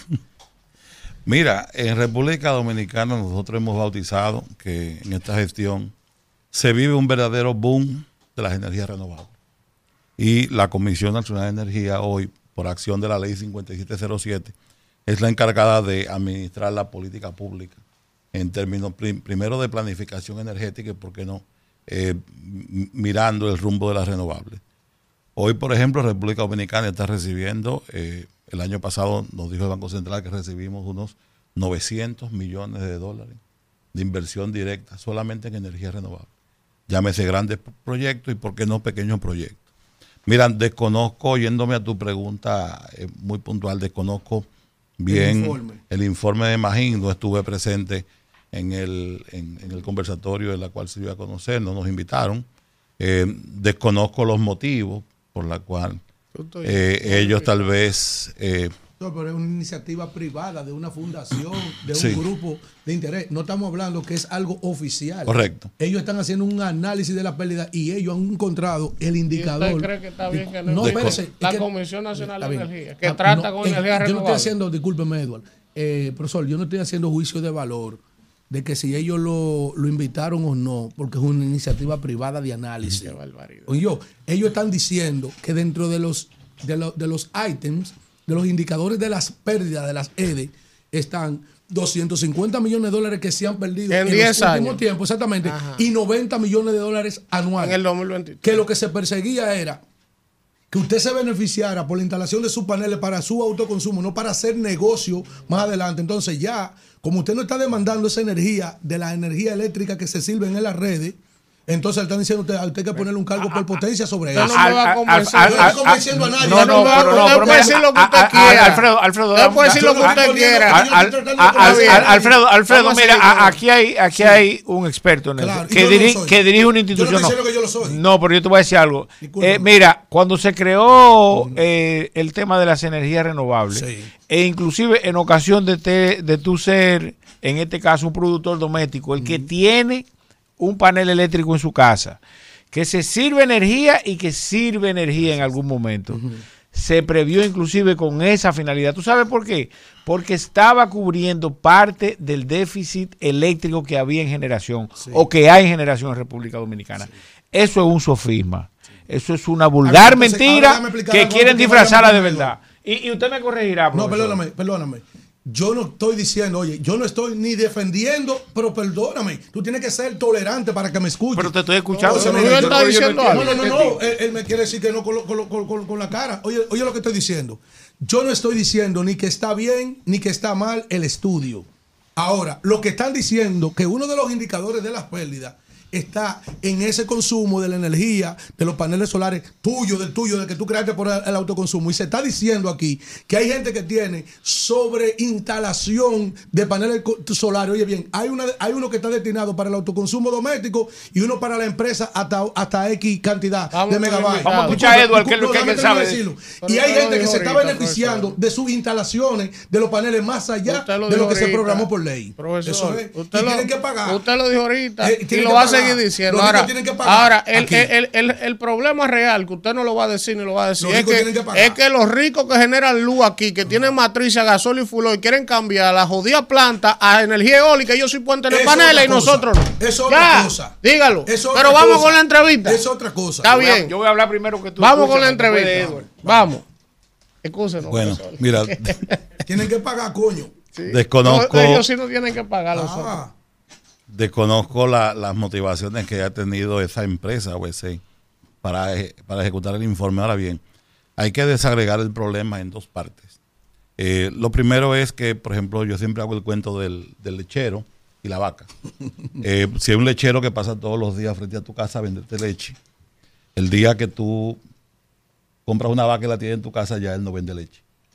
Entonces, de repente, quien hoy el sol le golpea sobre sus casas, tiene todo el derecho a generar su propia energía. Exacto. En eso estamos de acuerdo. Y es probable que parte del déficit que menciona el informe se refiera a la, a la, a la, a la no venta o a la oportunidad de mercado que pierde, en este caso una distribuidora puede ser pública o privada, en vender energía a quien produce su propia energía. Fíjate que se parte del sofisma también de decir, bueno, eh, quien compra paneles solares es quien puede pagar la energía, es una persona que paga, no tiene subsidio, paga 100%, compra paneles solares y deja de pagar mm, eh, un, poco más del- del- de la factura. Pero también, por otro lado, hay que ver el, el- el esquema del, del punto de vista siguiente. Esta democratización que tiene la energía, por ejemplo, para darle un solo dato, el año pasado la Comisión Nacional de Energía autorizó unas 2.400 solicitudes de incentivos fiscales en función de lo que plantea la ley 5707 para la instalación de paneles solares. Unos 993 millones de pesos. Fue un sacrificio fiscal que hizo el Estado para que el, el- el público en general acceda a, a esa facilidad que da la ley. Ahora bien, cualquiera dirá, es un sacrificio fiscal, pero por el otro lado, el Estado dominicano, llamándole así a, la, a toda la sociedad, se ahorra el triple de ese dinero en la no importación de combustible. Claro, esa democratización de que hoy te subes un dron y vas a ver que la mayoría de, los techos de la clase media tiene, tiene paneles solares, hay que regularla, pero hay que regular el tema técnico, que ahí la Superintendencia de Electricidad tiene, redes. tiene un gran, tiene un, tiene una gran labor por, por delante, pero también en el tema financiero es cierto, es cierto que tal vez parte de ese déficit que dice el, el informe, no todo, se refiere a que una empresa, en este caso una empresa distribuidora, hace una inversión de llevarte un cable, ponerte un transformador, mantenimiento a darle mantenimiento a la red, de llevarte un cable a tu casa, ponerte un contador. Entonces, de repente, si te da un servicio, tu, tu factura no puede ser cero. De alguna forma u otra hay que colocar un cargo que No, te no, pero, permita, eh, que te permita pagar, pagar esa inversión a la empresa de distribución. Claro, cuando, cuando empecé dije que dividía el tema en dos partes, porque hay que poner eso tal vez como una pérdida al no recuperar esa inversión. Pero nunca, nunca, le, nunca le podemos plantear, nunca le podemos plantear al público decir, tú no puedes generar tu propia energía. Exacto. Cada quien debe generar su propia energía cuando quiera. Y no podemos ver eso como una pérdida per se, sino para es que- una pérdida de mercado. pregunte. Es una pérdida de mercado y la distribuidora debe que buscar su mercado te por otro lado. pregunte, fíjate cómo en el mismo informe, de manera aviesa, ellos dicen clara y tajante, no hay que ponerle un cobro de cargo de potencia. Y hay que ponerle esto. ¿Por qué? Porque al Yo, final. yo le ¿cuál es el llamaría, yo le llamaría valor agregado de Exacto. distribución. Entonces, ¿cuál es el no, espíritu? no pago por potencia. ¿Cuál es el espíritu del planteamiento que se está haciendo? Que al que tenga paneles, que haya invertido dio 12 mil dólares en comprar sus paneles, se le encarezca más ahora el uso de paneles para que tú vuelvas a tener que comprar el sistema. Le, le tienen, le tienen que poner un cargo porque usted usa, sí. perdóneme, usted usa las redes de distribución. A usted tiene exensivo- exenciones también para explicar. traer todo, e- Yo- para per- todo ahora, eso. yo te voy a que decir pagar. algo. Yo, Vamos, voy- yo me voy a tomar un minuto con su permiso, don Eduardo, para explicar algo al respecto de la distribución. República Dominicana tiene una empresa que se llama Empresa de Transmisión Eléctrica. Esa empresa lo que hace es, ¿verdad? Transmitir la energía eléctrica que alguien produce y llevarla hasta el consumidor final. Esa, esa empresa también en República Dominicana tiene un problema. Porque no, no, perdón, un problema. En República Dominicana no se planificó el crecimiento vegetativo del consumo eléctrico y las diferentes redes que debieron haberse creado. Sin embargo, óyeme bien, esto lo digo por la inmensa cantidad de comunicadores que están desinformando, ¿verdad? Ah, bien, sí, a ti también, tú estás ahí. no, pero pasa es que escúchame, pero escúchame, pero escúchame, pero escúchame, pero escúchame, pero escúchame, escúchame, pero escúchame, escúchame. Y oigan bien, Luis. Abinader, Luis, Luis, Luis, perdón, pero déjame decirte, pero déjame pero terminar. pero Cuando yo termine, cuando yo invitado. cuando, yo termine. Pero cuando, yo termine, Cuando yo termine, óyeme bien, cuando una distribuidora, distribuidora produce energía eléctrica, digo, una generadora, perdón, ¿verdad? Esa generación eléctrica se transmite a través de las redes. Quien paga esa transmisión es el consumidor final, que se le agrega ese valor agregado. Óyeme bien. El BAT le llaman. El BAT lo dijo brillantemente. Eso es un sofisma, una gran mentira de todo el que se hace eco de eso. Si usted tiene su panel eléctrico en su casa, oiga bien, usted no tiene que pagar ni potencia ni ningún otro valor agregado al respecto. Todo lo contrario, es usted quien tiene que beneficiarse en ocasión de que usted le sirva energía eléctrica al sistema, porque es el consumidor final quien va a pagar la transmisión de esa energía que usted produjo en su casa con el techo que usted tiene. Entonces, yo creo, yo creo, yo creo, oiga bien, y, esto en alguna medida se lo estoy diciendo a Eduardo, yo soy de la oposición. Y se supone que lo que debo es estar dándole funda al gobierno. Y en ocasión de lo que ha hecho el gobierno de Luis Abinader, a pesar de las faltas que pudiera tener, hay que apoyarla desde el punto de vista, inclusive de los compromisos internacionales que tiene nuestro país al respecto de los objetivos de desarrollo sostenible. No es posible que en este país estemos discutiendo eso. Está bien. Entonces, escucha lo que dice aquí, para que tú sepas. Tú sabes cuál es el dato de la instalación mínima de un cliente para su autoconsumo. Tú lo 10 sabes. el número. mega, 10. Eh, no, 25 KW. Kilo, kilo, kilo. Kilowatt. 25 kilos, Ajá. ¿Usted sabía eso? No tengo Y- que pagar nada, mi hermano. Es que tú no puedes hablar sobre la base de decir que yo estoy desinformando cuando tú, no- tú desconoces lo que te voy a decir ahora también. ¿Usted sabía cuánto? Tú, estás hablando de que hay que cobrarle por Lo que tú quieras. déjalo. Yo estoy hablando de lo que tú, lo que tú entiendes que yo estoy diciendo que, que es desinformando. Vamos, que estamos en medio de una entrevista. Ese debate lo y vamos a los tener clientes ahorita. comerciales e industriales, ¿usted sabía hasta cuándo es? No le diga. ¿Hasta cuánto es? Tú No, no, no sabes. sé. Un megawatt. Entonces, de ahí para 1.5. adelante. Ajá, exactamente. Hay una gente ahí que se está enganchando ahí encima de lo que tienen que establecer establecido para el autoconsumo y también por encima del megawatt ya pero de, de los de los industriales hasta, hasta un monto entonces de ahí para adelante se están ganando unos cuartos Que se lo ganen, mi No, hermano, se lo están no, ganando porque que tenemos un sistema deficiente. Vamos, tienen que pagar por eso Vamos, vamos con Tienen la gente. lo, lo- lo cierto es, antes que tú hagas la pregunta, lo cierto es que hoy ahí existe una gran oportunidad regulatoria. Y como se trata de un tema de mercado, la, superintendencia de electricidad se aboca y ya ha mostrado en vista pública varias veces y está en discusión de, de un reglamento, como lo pide el informe, un reglamento que no, no impacte de manera directa a aquel que desea comprar sus paneles y producir su propia energía, pero que también no genere eh, algún esquema financiero contrario a, en este caso, la transmisión y la distribución. Eh, ahí la superintendencia todo, todo, todo el, toda la oportunidad de mañana tener un punto de equilibrio. Tal vez no son los 90 millones que es el informe, pero sí, sí es cierto que aunque usted tenga sus paneles, los paneles ya a las 5 de la tarde no dejan de generar y usted usa la red, intercambia con la red y de alguna forma esa empresa, vamos a llamarlo así, empresa, empresa de distribución, cuando digo empresa es que no puede tener pérdida, empresa de distribución necesita recuperar esa inversión. Eh, Edward, el tema de cómo va la proporción de generación de la matriz en cuanto a energía limpia, energía eólica, energía solar, ¿cómo va la carga de distribución en el país? ¿Cómo va avanzando eso? Mira, eh, en el 2019 nosotros teníamos una, una matriz energética que solamente tenía un 8% de energía renovable no convencional. Cuando digo no convencional, estamos apartando las fuentes hídricas, ya que se considera, con, de, eh, se considera como energía convencional. Sin embargo, eh, eh, unos 11 grandes proyectos, vamos a llamarle así, se han integrado a la red en, en, estos tres años y medio prácticamente, y hoy se construyen 26 grandes proyectos de energía renovable. Ahí el Estado ha sido diligente, diligente en agilizar el, el, el trámite de los permisos, en el caso de la Comisión Nacional de Energía, en viabilizar también el, el trámite de contratos de compra-venta con la distribuidora.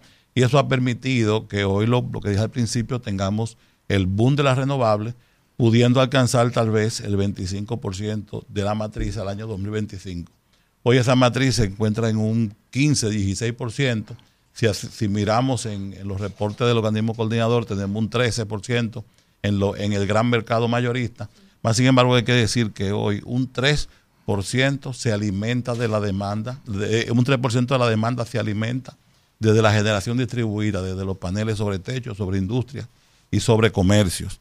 Eh, el objetivo es llegar al 25 en el 2025.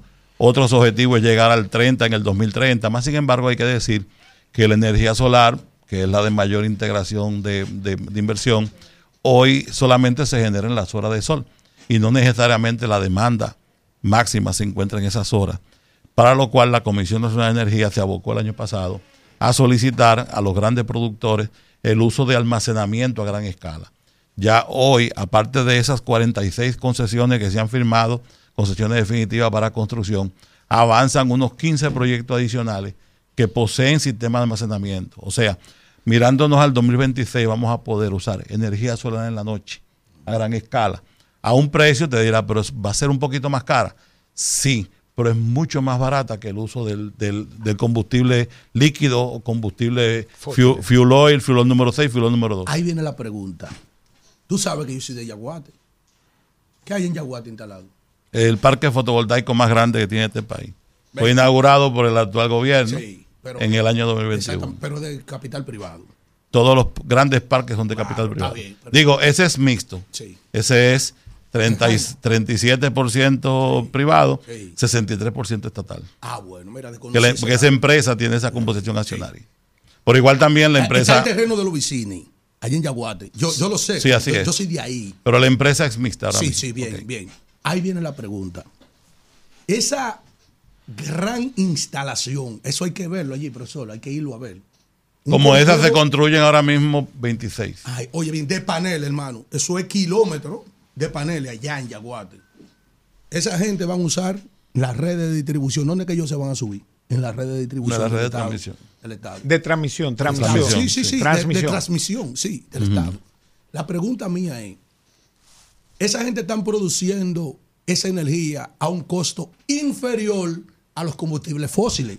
Dígale, dígase fuel oil. Sí, te puedo dar el dato. Sí, adelante. Te puedo dar el dato que hoy las empresas de distribución compran la energía térmica, vamos a llamarle así, a un promedio entre 16 y 18 centavos de dólar el kilovatio hora. Ajá. Más sin embargo, es para que la gente entienda. más sin embargo, Lo convencional. más sin embargo, los 36 contratos de concesión que han firmado las empresas de distribución a fuentes renovables, el precio promedio anda por los 8, con 40 centavos de dólar. O sea, estamos hablando de que hoy generar energía de fuentes renovables cuesta la mitad del precio que cuesta la energía ¿Esos térmica. paneles vinieron con incentivo de la ley, sí o no? Si vinieron con incentivo a la ley 57. se lo Siga, siga la entrevista. Edward, entonces eh, hablemos un poco de política. El PRM barrió en las municipales, hay una disyuntiva. Hay gente, No, no, el PRM no barrió. No, Qué El. PRM fue favorecido por el voto popular. es distinto. Quien, quien tiene el poder todo el tiempo es el voto popular. Está bien, está bien, Eduardo. Entonces, Quien, barrieron. quien barrió fue la población que decidió apoyar al presidente Abinader y ¿Qué al usted PRM cree- en la ¿Qué gestión. usted cree, Eduardo, que va a pasar en mayo? Lo mismo. Primera vuelta gana. Lo mismo. Va a depender, va a depender de, de la estrategia de la oposición. Si de repente eh, podemos quedar con el 90% de los senadores, o si solamente quedamos con el 80%. Igual con la Cámara de Diputados. Pero la, la presidencia hoy no está en discusión. Ojo, ojo. O sea, no está en discusión que Luis Abinader está por encima del 60%, pero hay un problema gigante. Y los perremitas que me están escuchando deben entenderlo. Qué barbaridad. Las urnas están vacías. Las urnas se llenaron el 18 de febrero de votos blancos y azules, pero hoy las urnas vuelven a estar vacías. Y tenemos una, una larga carrera de unos 80 días hasta mayo 19. Y hay que volver a llenar las urnas de votos blancos y Ed- azules. Eduard, ¿qué Entonces, función- no nos dormamos. ¿Qué función tú tienes en esta campaña? Mira, yo soy parte de la directiva de un, de un grupo de que funcionó desde el 2020, un, un, un movimiento de apoyo, vamos a llamarle así, que se llama Fuerza Eléctrica con Luis Abinader. Lo dirige actualmente el ministro Antonio Almonte y ese grupo eh, actúa eh, consono con los lineamientos de la campaña. Por igual siempre el tema, el tema, el tema técnico siempre me atañe, tanto en el gabinete como en el equipo técnico que, se forma en el partido para construir el plan de gobierno y elaborar la política pública. Pertenezco eh, militantemente a Santo Domingo Oeste y hago política mayormente en el Gran Santo Domingo. Bueno, gracias a Eduardo Vera, quien es, ¿verdad? Nos ha dado cátedra aquí de ese tema. Edward, debo pedirte excusa por la discusión que se armó aquí. Yo soy una persona que no es que tengo nada en contra de la clase media, es decir, ni de la clase. Lo media disimula muy bien, ¿eh? Ni nada de eso. Lo que pasa es que ya está bueno de estar acomodado. ¿Eh? Viviendo en esta democracia por la cual tú ignoras y haces lo que te da tu maldita gana cuando tu responsabilidad tú evades, vengan a pagar. Yo, yo quisiera que tú te quejes de la factura eléctrica. Yo quiero que tú te quejes de la factura eléctrica. Yo quiero que tú te quejes de la "Ay, factura eléctrica. Vamos a despedir, vamos a despedir, vamos a despedir. Lo que pasa. Respeten al invitado. Lo que pasa es que usted se emociona y le Que gusta vocear para hacer bulla. Si usted quiere que yo venga a pagar, yo pero pago mucho impuesto sí, pero Que lo que, pero Que lo que usted, lo que se benefician con eso, pagan menos que lo que usted Yo no quiere que sé. paguen. Ah, usted no Usted sabe. gritando Buen pendejo. Vámonos a la pausa. Acá. Rumbo de la mañana. Bueno, regresamos en este rumbo de la mañana cuando son las 8 y 38. Ya está por aquí el señor eh, Melanio Paredes. Va a estar con nosotros unos minutos, pero vamos ahora con el comentario de Israel Abreu. Aquí va a haber una guerra. No, Miren, con- con- miren, con Melania. muy, muy buenos días. Quiero darle las gracias a todo el dominicano y dominicana que muy amablemente nos sintoniza a esta hora de la mañana. Un privilegio para nosotros que usted nos dé la oportunidad de informarse con nosotros. Miren, yo creo que todo el que hable en contra de la producción de energía eléctrica limpia, que cumple con todos los estándares internacionales y que además viene a suplir el déficit que el sector eléctrico en República Dominicana no ha suplido, pues debe ser, yo creo que, execrado de nuestro país. Deben quitarle la nacionalidad, de verdad. Escuchar a algunos periodistas, dentro de lo que incluyo a Alfredo de la Cruz de manera específica, yo creo que debe ser sacado de República Dominicana. Excomulgarlo de la, de la Santa Iglesia Católica. Y si es cristiano evangélico, también que no lo dejen pisar, porque definitivamente es una aberración. ¿Cómo es posible que un ciudadano, ¿verdad?, haga una inversión de su propio dinero, que incluso en algunos casos tomó esos cuartos prestados para instalar unos paneles eléctricos, porque el mismo gobierno en un momento se lo vendió cualquiera que fuera, no es el caso de este. No, no te salga, cobarde. No te salga. No te salga, que es para ti que estoy hablando. Ven, no te salga. Este irresponsable que se está saliendo. Óyame bien. ¿Cómo es posible? ¿Cómo es posible que atenten, ¿verdad?, contra el patrimonio de ese ciudadano, que además existe la posibilidad que se haya endeudado para instalar esos paneles solares Y aquí hayan hasta comunicadores defendiendo eso. Por su cuarto, porque cogiendo cuarto. Todo el mundo sabe aquí que en República Dominicana, ¿eh? el sector eléctrico, específicamente el sector generador, eso es una mafia. Esa es la cosa nuestra en este país. El que habla en contra de eso tiene que andar con seguridad. Pero el que me conoce sabe que yo también vivo de eso.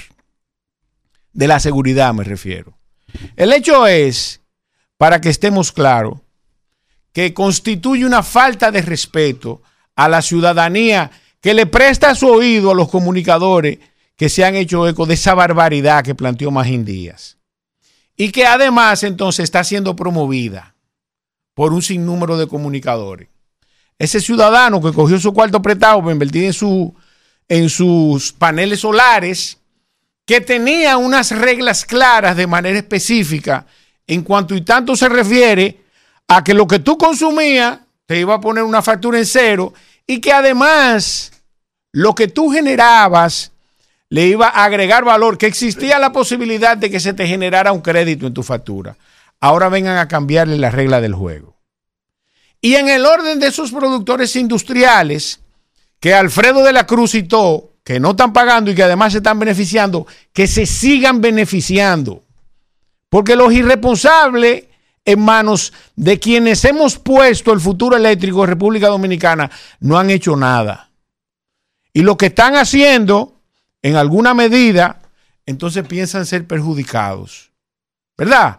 Porque están invirtiendo en, en energía eólica, en paneles solares o cualquier otra fuente de energía renovable. ¿Verdad? Entonces yo les voy a citar algunos de los pequeños problemas que tiene el sector eléctrico en República Dominicana y que Magín de manera irresponsable no citó en ese informe privado. Yo le voy a dedicar cada vez que tenga la oportunidad y si el programa me lo permite, por lo menos dos minutos a este tema. Que la calidad de vida del ciudadano depende de eso, que la seguridad depende de eso, que la competitividad de nuestro país depende de eso, de la producción de energía eléctrica entre otras variables no menos importantes relacionadas con la electricidad. Entonces, algunos de los problemas, simple y sencillo. Por ejemplo, la pérdida de energía eléctrica. Tenemos dos clases de pérdida en República Dominicana, la técnica y la no técnica. Durante la transmisión y la distribución de la energía eléctrica. Transmisión es a lo que nos referimos, el que lleva la energía eléctrica de un punto a otro que además tenemos otro problema relacionado con eso. Aquí no se sentaron a planificar la demanda eléctrica que vamos a tener y las diferentes redes de transmisión que debían instalarse. ¿Verdad? Perfecto, pero no pasa nada. Y por otro lado, entonces tenemos el tema de la distribución, que se trata de la pérdida que tenemos en la distribución eléctrica. Una, energía eléctrica que se sirve y no se cobra. Y la otra, energía eléctrica, esa de manera voluntaria. El gobierno sabe que hay sectores aquí que no pagan. Y la otra que lamentablemente se pierde porque alguien la consume y no la paga, lo que llamamos energía eléctrica robada, que la gente se la roba. Por otro lado, la falta de mantenimiento. La falta de mantenimiento produce una pérdida sumamente importante en República Dominicana, porque aquí nadie se sienta a planificar ni, en la empresa de transmisión eléctrica dominicana, ni en las empresas distribuidoras de energía eléctrica de sur, de este y de norte. ¿Verdad? Lo que debe de hacer para que esas redes y esas distribuidoras y esa distribución eléctrica no se pierda energía eléctrica. ¿Verdad? Ahora, si ustedes van a Punta Cana, Macao, el consorcio energético Punta Cana, Macao, pues se da cuenta que ahí todo funciona perfectamente. ¿Por qué?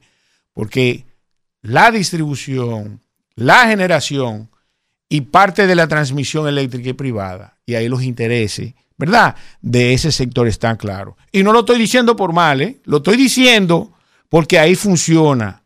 Ahí están pendientes de que no haya pérdida, de que se sirva una energía constante y de buena calidad. Y la gente paga por eso. Y ellos mismos están haciendo lo suficiente para que esos ciudadanos y empresas paguen lo menos posible por el servicio que reciben. Entonces, ya van dos. La sobrecarga de las redes de distribución. Esa sobrecarga, ¿verdad? Calienta las redes de transmisión eléctrica y producen una pérdida inmensa de energía eléctrica. Pero no, aquí el dinero se está perdiendo en otra cosa. Por otro lado, la infraestructura obsoleta. Oigan bien, hay sectores en República Dominicana privados que no sufren de eso. Mientras que lamentablemente, ¿verdad? El sector público y algunos sectores privados no hacen las inversiones adecuadas con la finalidad de resolver este tipo de problemas. La dependencia de los combustibles fósiles, todavía en República Dominicana estamos hablando de eso.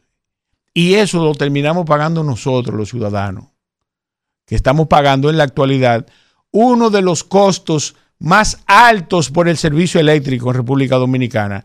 Y Alfredo de la Cruz me va a decir ahorita, va a ir en un discurso, que no, que eso no es así. Y quiere atentar entonces contra quienes hacen su inversión en panel eléctrico. Y yo que estoy al lado de Elvin, de Elvin Castillo, estoy al lado de Elvin, y me puedo beneficiar de la energía eléctrica limpia que produce Elvin. Oigan bien, yo me puedo beneficiar de ella. No me puedo beneficiar. Pero qué pendejo tú estás. Olvídate de eso. Por otro lado, República Dominicana todavía, todavía no está explotando al, al 50% la capacidad de generar energía limpia. República Dominicana tiene más del 70% de todas sus costas sin aprovechar desde el punto de vista de la energía eólica, del viento que ahí se genera. Número uno. Número dos, un país en donde más del 60% de su tiempo el sol, ¿verdad?, nos beneficia y no lo estamos aprovechando. Y finalmente, y no menos importante, todo esto se traduce en dos situaciones financieras. La primera, y que es el mal de raíz, son los 86 mil millones de pesos que usted y yo estamos pagando de los impuestos que nos cobran de la cotilla, el déficit eléctrico. Oiga bien, que nos lo están cobrando de la cotilla. Y que además va a requerir que República Dominicana se vea obligada a hacer una reforma de carácter fiscal para el año 2025 que va a ser ineludible, no importa quién gane. República Dominicana se va a ver abocada a eso. Y lo más seguro es, porque es lo más fácil, que no clave más impuestos. Por Alfredo de la Cruz va a venir a defender o a tratar de perjudicar a los generadores de energía eléctrica limpia a través de paneles solares o energía eólica. Eso no es verdad. Ese embute no es verdad. Eso es indefendible. Yo quisiera que esos comentarios y tweets de muchísimos comunicadores que andan defendiendo eso salgan internacionalmente para que vean que, en España, por ejemplo, que crucen unas aberraciones como esa. Entonces, definitivamente hay que ver eso. 86 mil millones es el costo del déficit eléctrico, lo estamos pagando. Y seguimos pagando una energía eléctrica de mala calidad, seguimos pagando apagones y uno de los costos más altos de energía eléctrica en la región. 33 países que conforman América Latina. Hasta aquí lo dejo. Rumbo de la. Bueno, regresamos, regresamos en este rumbo de la mañana y vamos a recibir a don Melanio Paredes, miembro del Comité Político del PLD, amigo nuestro, para hablar un poco de política. Me tenían abandonado. Qué va, qué va. y hecho de menos la representación femenina en este panel. Definitivamente hasta nosotros no hace falta. Parece, parece que se tomaron el puente. Me, de verdad. Melanio, lo tenían abandonado pero nunca antes es más idónea su presencia en el rumbo de la mañana que el día de hoy. A una semana de las elecciones y perfilándose otro nuevo encuentro hacia la presidencial. Melanio. Vamos. Melanio. Pasaron las elecciones municipales. Ustedes como oposición han tratado de explicar la, la cantidad proporcional de votos, que la diferencia no fue tan grande. Pero desde el punto de vista del imaginario colectivo, a la gente común, no el que vive de estos temas políticos, lo que le queda es la imagen de que el PRM arrasó en las municipales, ¿verdad? Entonces ahora hay dos corrientes de pensamiento en la oposición. Hay un grupo que está diciendo que cree que debería de hacerse una alianza en primera vuelta y de montar uno de los dos candidatos presidenciales. Y hay otro grupo, Melanio, que dice que no, que debe ir separada la, la alianza en primera vuelta, como se había establecido originalmente, y que ya en una segunda eventual vuelta, entonces ahí sí se pactaría. Entonces, yo quiero saber cuál es su opinión, porque ayer Jaime David Fernández Mirabal le mandó a decir a Leonel Fernández que él tiene que declinar para apoyar a Abel. ¿Usted está de acuerdo con Jaime David? Yo quiero comenzar con dos tweets, los últimos que he hecho. Vamos a ver. Que primero eh, pone entre comillas el barrido electoral, que toda la vocinglería mediática se hace eco, incluso mofándose de la oposición, con lo siguiente. Le dejo este mensaje a toda la vocinglería mediática que se mofa y celebra, sin pudor alguno, el barrido electoral, entre comillas, del domingo 18, anunciado en la víspera por un audio de un asistente ministerial que circuló viralmente sin ser desmentido y que alardeaba toda voz, vamos con todo. Ese pensamiento que le dejo es el del maestro Bosch. Para los hombres de poder, el triunfo no está en alcanzarlo, sino en merecerlo. Y el segundo y último tuit referente a ese proceso dice lo siguiente. La oposición se dejó llevar como pavo en Navidad al matadero electoral en la mejor acepción de voz cuando estigmatizó nuestra democracia como lamentada representativa. Caricatura de nuestra democracia de estómagos vacíos y lumpenaje de cuello blanco. El reto, aprender de los errores pa' mayo. Con esos dos tweets yo quiero dejar en claro mi posición respecto a la evaluación que debemos hacer de ese proceso para no repetir errores y al mismo tiempo eh, poner en contexto el famoso barrido electoral del gobierno. Eh, la posición de Jaime David Fernández Mirabal yo la respeto, pero no la comparto. Y no la comparto porque es fue el espíritu de las discusiones que hemos tenido el mismo domingo que se conocieron los resultados con asesores eh, internacionales que ya tenemos, llegaron tarde, pero ya lo tenemos, en la reunión de siguiente del martes de la semana pasada y en una reunión de la Comisión de Estrategia. Lo que ha entendido, lo que se ha entendido en la dirección política del PLD, es que este proceso nos obliga a replantear el tema de la Alianza Rescate RD sobre la base de una lógica ganar-ganar. Y ustedes me van a entender eh, el por qué una primera vuelta con una candidatura única no es lo conveniente, pero una compactación de la fuerza opositora a nivel de las senadurías pudiera ser eh, entrar dentro del contexto ganar-ganar.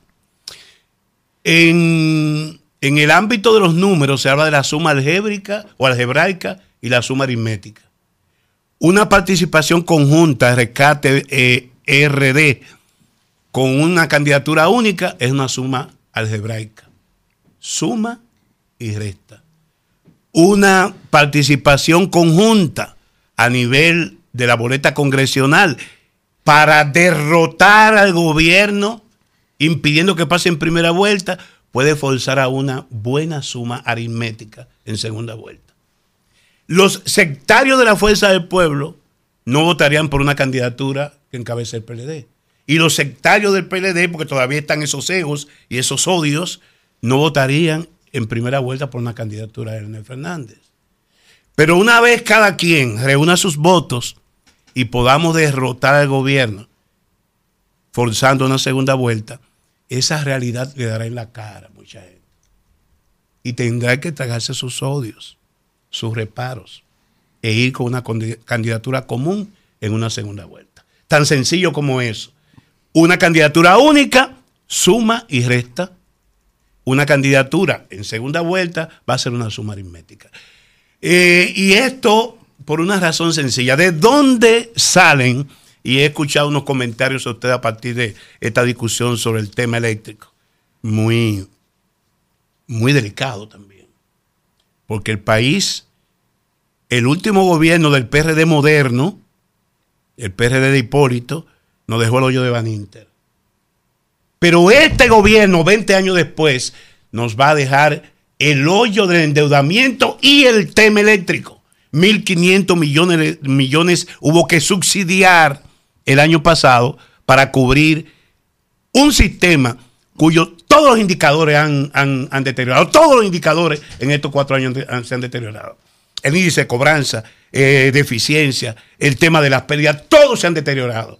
Y eso ha tenido que sufragarlo la clase media y hasta los pobres Y ahora con un hoyo de Pero esa clase media no va a 1.500 votar. millones de dólares. Entonces yo te digo a ti, la clase media debe entender este mensaje. Están, estamos abocados a una reforma radical, una reforma fiscal radical para cubrir el segundo hoyo que nos deja este tipo de gobierno en 20 años. El hoyo evanente que todavía tenemos en- arriba, el déficit fiscal y el déficit que genera ahora por estas imprudentes políticas de endeudamiento y no resolver, porque se pusieron a, satanizar a Punta Catalina. Ahora están hablando de una planta solar para, para, para alimentar la energía que necesita Punta Catalina. Y el propio eh, eh, jefe de ese sector que dice que Punta Catalina ha sido la salvación.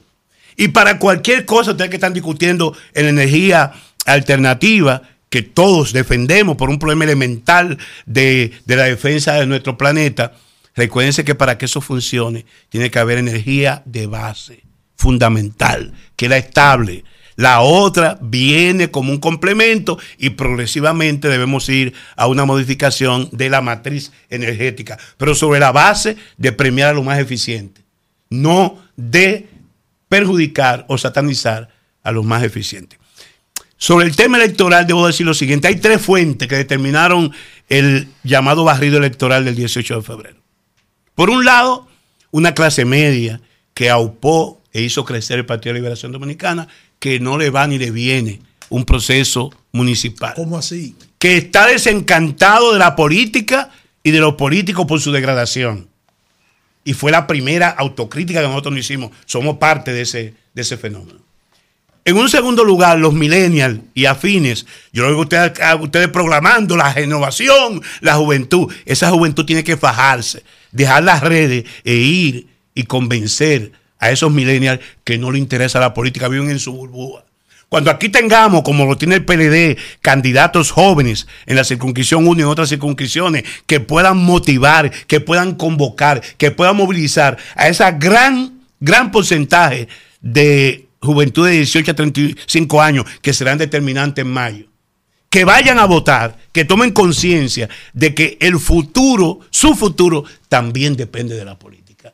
Ese es un segundo segmento que hay que enfocarse para vari- vari- variar los resultados del 18 de febrero. Y el otro sector, naturalmente, a, esa, a esos sectores vulnerables que le dan para comer un día, sacrificando con su cuerpo, le compran la conciencia y le condenan su cuerpo al sufrimiento en con los 48 meses restantes de un periodo presidencial. Ese sector vulnerable que lo envolvió un gobierno que ha empobrecido una bu- buena parte de la sociedad dominicana, lo envolvió y lo llevó a una abstención inducida. Y la oposición, calzarse los zapatos y los pantalones y saber que sin la defensa de ese voto en mayo, no vamos para ningún lado. Me toca a mí, ¿verdad? Sí. Melanio, eh, con usted eh, estoy de acuerdo en una cosa y en otra no en la mañana de hoy. A la luz, como dicen estos abogados, eh, de los resultados del pasado domingo y de la manera en que se obtuvieron, incluso yo estaba diciendo hoy, y lo dije el viernes, que si hoy se estaba repartiendo en los barrios como el sábado, como, como en el último mes completo, fundas, raciones de comida de los comedores económicos, fundas de plan social, sin es, eh, madera, ¿eh?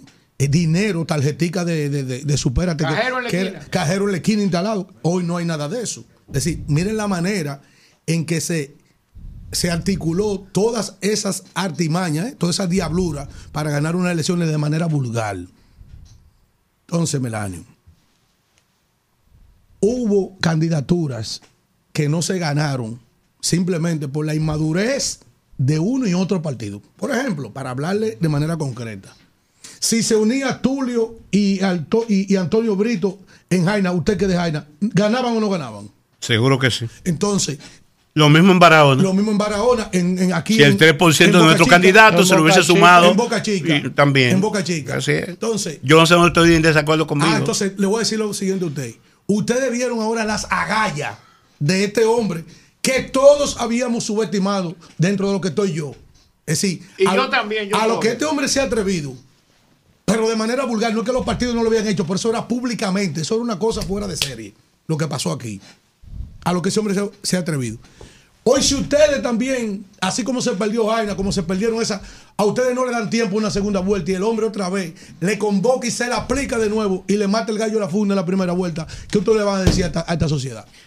Yo dije el 13 de enero que el éxito de Rescate RD dependía de la compactación de la fuerza, de la confianza que se insuflara a ese proceso y que los resultados dependerían. Lo dije con tiempo.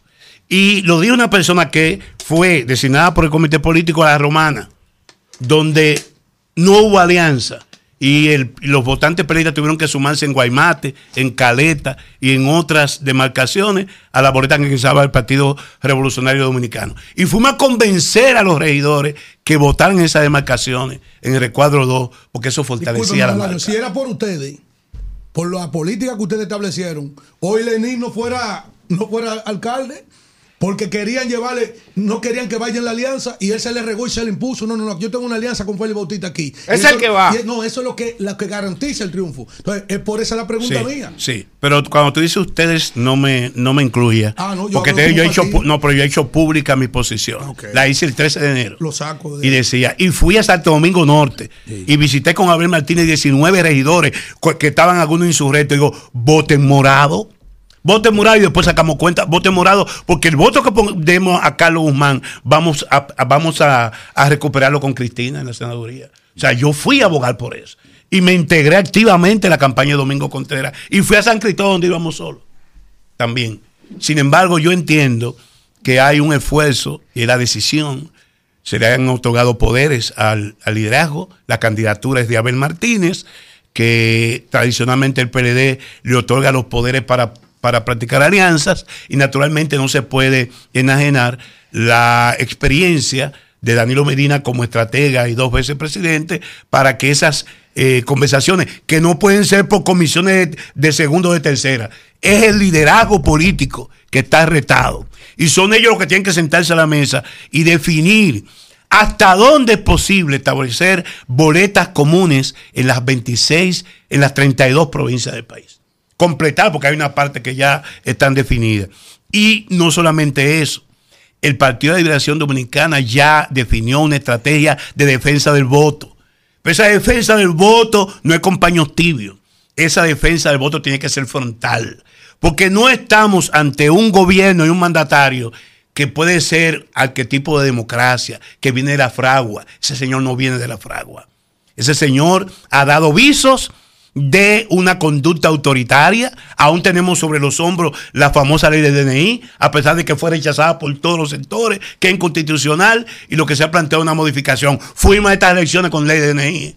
Yo no dudo que el DNI ponchara. de eso no se habla. ponchara. Y además hay una denuncia de una jueza de uno de los casos famosos que son justamente Voy los que, yo. lo que afectaba a los a los que buscaban la, la finanza del PLD. Mm, y esa jueza está siendo amenazada. Ay, sí. Señores, ustedes solamente han visto los trailers en este proceso. Si aquí vamos a un proceso de reelección presidencial sin consecuencia con todo lo que ha acontecido, preparémonos para los próximos cuatro años. Hoy se está diciendo de voz en cuello que ha bajado la pobreza monetaria en República Dominicana.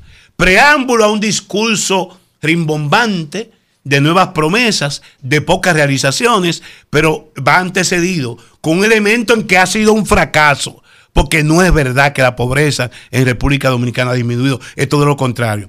Le hablo a una persona egresado de Economía en Intec, Pavel y y yo tuvi- estuvimos en aulas en aula juntos y es lamentable que el MEPI, que ese Pavel Isa esté planteando que la pobreza monetaria en República Dominicana eh, bajó, cuando él sabe que la pobreza es multidimensional, que la pobreza no son por unos ingresos monetarios que siempre son manipulable cuando no hay acceso a agua potable en los hogares, cuando no hay acceso a condiciones sanitarias, cuando no hay acceso a servicios de salud y educación de primer orden y de calidad. No, la pobreza es mucho más que el valor de la canasta básica que se estipula y que es un simple número. No, todo eso es parte de la burbuja sobre la cual se quiere eh, reelegir el presidente Luis Abinader. Israel.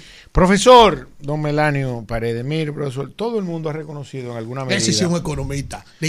Los, los, los aportes que ha hecho el ingeniero Miguel Vargas en procura de que se concretice la alianza Rescate RD, que se den pasos que puedan en alguna medida eh, crear el nivel de tendencia que necesitamos desde la oposición, pero que uno de los principales eh, problemas que se ha encontrado ha sido la tosudez de algunos de los principales miembros de esa alianza al respecto de su integración íntegra y sincera en ese proceso de oposición de manera específica en el PLD, profesor. ¿Qué opinión le merece este planteamiento? Yo en la reunión del comité político cité un documento que me mandó. Me han llegado 20 propuestas de compañeros de diferentes niveles en aras de que redireccionemos todo este, todo este accionar. Y un candidato alcalde, que es un técnico electoral, no debo citarlo, me refería en ese documento una cita. Dice, la hormiga, por odio a la cucaracha, votó por el insecticida. Se murieron todos hasta el grillo. Con esto quería decir, porque parece que vivió en carne propia, esos sectarismos, esos odios guardados, esos resentimientos, y que tenemos todo que echarlo a un lado y ver hacia el frente, ver al futuro.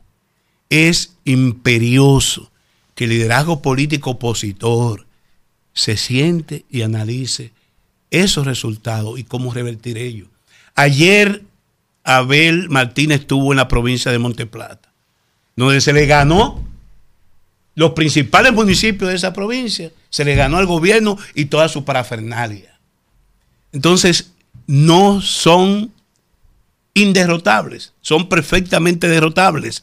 Y yo pienso que ese esfuerzo de acercarse a la gente, de escuchar a la gente, de levantar los ánimos, porque el principal enemigo que enfrentar ahora es la desmoralización de las fuerzas opositoras.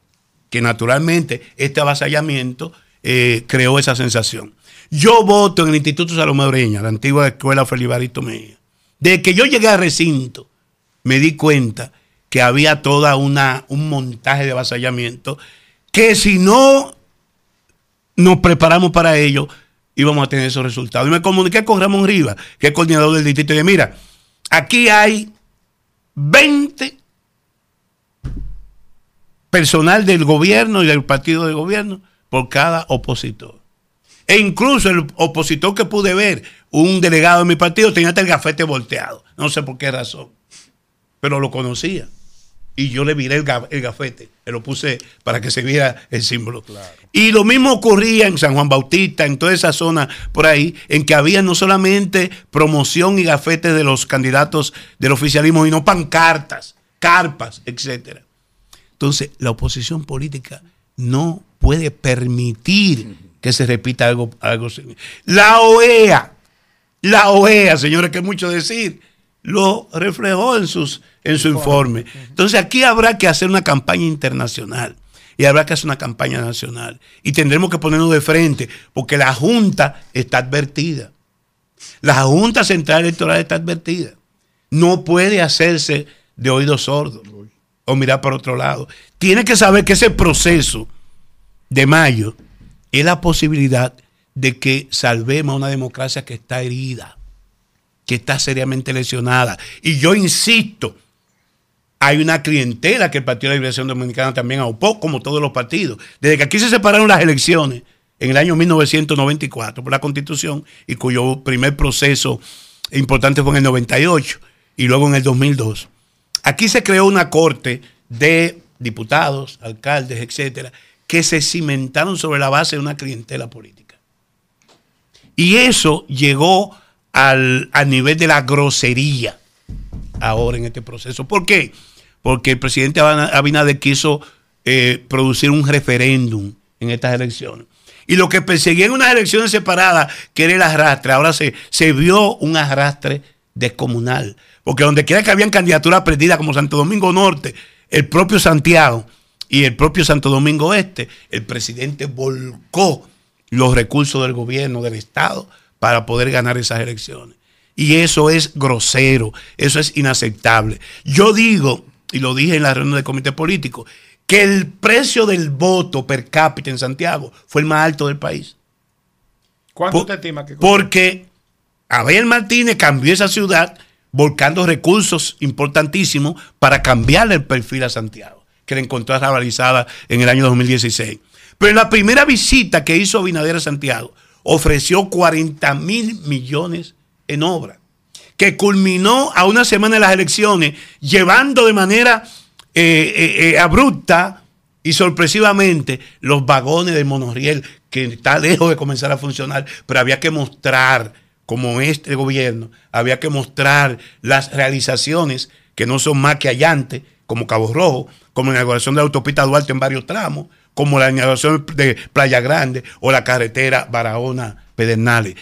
Todo, como la propia pobreza monetaria, son allantes. Este es un gobierno allantoso. Y lament- Belario, vuelvo y te repito. Allantó su ¿Usted cuero. va a permitir, sobre todo usted dice que le canten seis en home en primera vuelta? ¿Por qué usted le va a decir a este país? Usted le va a meter otra excusa a este país, así como se perdieron esa candidatura por la inmadurez de ambos bandos. Eh, ¿Qué Yo- usted le va a decir? Porque usted dio muchas probabilidades en, en método estadístico, yo también la di. ¿Mm? Y la probabilidad es muy alta de que vuelvan esos mismos métodos usados por el oficialismo para avasallar a ustedes. La pregunta Sí, ahora es- si la oposición Ahora mal. si la, Ahora es Alfredo. ¿Qué- qué si usted la, este país? si la oposición no se pone a la altura de las circunstancias y revierte lo acontecido el 18 de febrero a mayo, que se retiren de la política. Usted va a tener que renunciar a todo. Bueno, gracias a Melanio Paredes, miembro del comité político del PLD, más claro ni el agua, como Pero decía te doy una pregunta, don Melanio. Álvaro. Melanio Paredes. Tenemos que irnos. Yo ya. sé que es incómoda la pregunta que le voy a hacer. Cuidado. Y, y esa pregunta no la voy a dejar de hacer hasta el próximo. Cuidado. Hasta el día cuidado. próximo de las elecciones. Melanio Paredes. A la luz de los resultados, en un escenario de primera vuelta, ¿quién haría mejor papel en la alianza encabezando la candidatura según los números de cada uno? Si cuál marca mejor a la presidencial, Leonel o Abel. En política no hay predigitación. Yo sí entiendo que la salida es ampliar la alianza a todas las provincias que sea posible en el nivel congresional y que Abel recoja los votos del PLD con una estructura formidable que quedó demostrado en este proceso y que Leonel con toda su experiencia y, y- y una Grey que le sigue de manera ciega también sume los votos Isidro, sume los votos al derrotar En primera vuelta Rumbo de la mañana. Bueno, regresamos en este rumbo de la mañana cuando son ya, ¿verdad? Las 9 y 20 minutos bravo de la José mañana. Fran este fin de semana. Sí, José Fran se regó. ¿Eh? Se regó. Pero él tuvo como apagable elecciones completas. Sí. ¿Alguien vio a José Fran? Yo no lo vi. ¿Eh? Ni- José Fran, José Fran- Yo quisiera, Kelvin, que tú, yo te voy a enviar, Kelvin, estas palabras épicas de José Fran luego de la golpeada. Porque fue después de la golpeada. Pero eso, oiga, yo le estoy diciendo a esta gente. Mucha gente piensa. Ellos siguen diciendo que no fue una golpeada, usted no yo. No. Hola. No, diga que ellos no van a permitir, que no van a permitir que. ¿Qué van a hacer ellos para no más, de, permitir? más de lo que le hicieron. No, y lo que usted dijo, eso fue con ellos, para ellos. Imagínense para mí. Es decir, los esfuerzos que va a hacer este hombre ahora para él sacar su puntuación allá arriba. Histórica. 60 y pico por pasarle a Danilo. Oye, es decir, que se la va a aplicar de nuevo. ¿Y tú sabes lo que pasa? Si en la primera vuelta Luis Abinader sale ganancioso por ellos no unirse de la primera, ellos van a tener todos, eh, todos, que abandonar sus tareas políticas y coger una asá, una asá, ¿verdad? Una coa, una hacha, eh, un ratrillo, profesor, y una mocha, y irse para el campo a vivir de otra cosa. ¿Usted cree? Oh, pero claro que tienen que hacerlo, profesor, porque esa gente no se, pudi- no se, se pudieron poner de acuerdo en muchísimas demarcaciones que se hubiese quedado con ellos la, la- la candidatura por la, to- la tosudez y la falta de autoridad de esos líderes. ¿Entiendes? Entonces, Kelvin, yo te envié ahorita las declaraciones de Cándido Mercedes y se quedó en el tintero. Y yo quisiera que la gente viera hasta dónde se atreve a llegar oiga- una gente. Oiga lo que dijo su hermano Khalil Michel hoy. Prevó. Sí, ¿Se entregó? Hermano mío, no. ¿Mm? Se entregó. Khalil Michel dice que la carta de Jaime David a Leonel fue Danilo que le escribió. Dijo Khalil. Sí, dijo Coño, no podemos sacar a Khalil. Aunque él pertenece Él a está en el aire. ¿Eh? Está en el aire. Pero llámalo y dígale que queremos hablar con él de la mañana. Porque de dónde sale Ay, saca lo dijo en Khalil. su programa hoy. En la- Khalil. Está Pero ahí, llame a El Khalil. video está ahí. Él es amigo mío. Hermano mío. El mundo ha cambiado. Míralo ahí. Sí que la- Mire, el psicólogo, espérese, antes de, vamos con Peñaguaba después. El psicólogo, Buscamos el video de los 100 mil que quemaron. oiga esto, profesor. Oiga esto. Oiga bien. Cándido Mercedes califica, el sociólogo califica las elecciones municipales como las más transparentes de la historia. El sociólogo candidato, eh, eh, Cándido Mercedes dijo estar sorprendido por el discurso que ofreció el expresidente Fernández tras los resultados de las elecciones municipales celebradas el pasado 18 de febrero, al considerar de que no se esperaba una, una locución tan pobre eh, de un hombre que siempre he considerado brillante. Me da pena y tristeza ver a una gente tan inteligente hacer ese discurso. Ahora, profesor, aquí entre nosotros tres y quienes nos está escuchando, ¿es verdad eso que dice Cándido? Que estas fueron las elecciones más transparentes de la historia. Todo depende del cristal con que se mire. una Se está buscando su view. Oye, tú sabes que Cándido era, participaba aquí y Cándido dejó de participar porque cuando él hacía declaraciones de esa manera, de esa naturaleza, yo lo enfrentaba. O no que lo enfrentaba, lo cuestionaba. Y creo que ese es el espíritu de la democracia. Porque ¿cómo va a decir Cándido Mercedes, un sociólogo, estudioso del comportamiento humano en grupo, ¿eh? que eso es lo que es la sociología? ¿Cómo puede decir Cándido que estas han sido las más transparentes del mundo? Míralo ahí, profesor. Que no son vainas que yo me estoy inventando. Porque el hijo de él está repatriando los muertos de la Cancillería, que es el puesto que tiene. Y sabrá Dios qué otra vaina, monumento y ganancia y, e intereses tiene Cándido en este gobierno. ¿Tú crees que Cándido debe decirle a sus estudiantes, un hombre que viene de las aulas, él tiene vergüenza de pararse en, una en esta sociedad a decir eso? ¿Por qué? Tú puedes decir que esos vicios que acontecieron allí habían acontecido por más de 20 años. Pero ¿cómo tú vas a decir públicamente, va a coger la, la página de un periódico, por ejemplo, como El Caribe, y va a emitir una plana que diga que estas han sido las elecciones más transparentes? Por cierto, vamos a escuchar a José Fran, que estaba amenazando ayer. Vamos. Sin vergüenza, que esto, que esto PRMistas, esa robadera que tiene esa gente, van a caer presos hasta los mamando ahí. Pero esos popis que no pueden, que no salen políticamente con nadie, lo único que tienen es cuarto. Eso sí, que no salgan del poder, porque van a caer presos todos. Pero mi hermano, eso es un cuarto del Estado, que ganen sus elecciones a la mala, porque van a caer presos todos. Pero Luis es loco, que se está poniendo, está poniendo loco. Estos son otros tiempos, tú no puedes hacer uso del poder tan abusivo. Ahora tú ves, tienes cuatro años conmigo comprando gente, esta gente se han, roto el récord mundial de compradera. Tanto que hablaba de fuimos, que han venido a comprar gente. Eso no es una cosa que no hizo ni el PLD, cosa que no hizo ni el PLD. Lo hacen estos bárbaros. La plataforma para el Bueno, está regado el gordo. José Fran. Coño. Pero como dice Rochi RD, es mentira. que si es mentira lo que dice el gordo. Y lo- A mí no me compraron. Yo no puedo opinar de eso. A usted no lo compraron. A mí no me compraron. ¿Usted votar? Claro. Y yo el voté colegio también. que yo fui no vi eso. Pero en mi colegio. Al no colegio es que usted fue a votar, usted no vio eh, eh, no eh, el no clientelismo son- Eso no político. en todos los colegios que pasa. Eso más en los sectores populares. Los sectores calentones. Villacón, Guachupita, Capotillo. En esos colegios electorales que se da más eso. En los sectores de clase media o tranquilo, ellos no meten eso. Porque el tipo de persona también, no en todos los colegios que se da. Profesor, yo fui a llevar a mi papá a Por votar. ejemplo, al San Judas Tadeo, usted nunca va a ver que, que, que compre y vende cédula. En el San Judas Tadeo no, ahí lo que van son los popis. Pero que no van. Ellos van.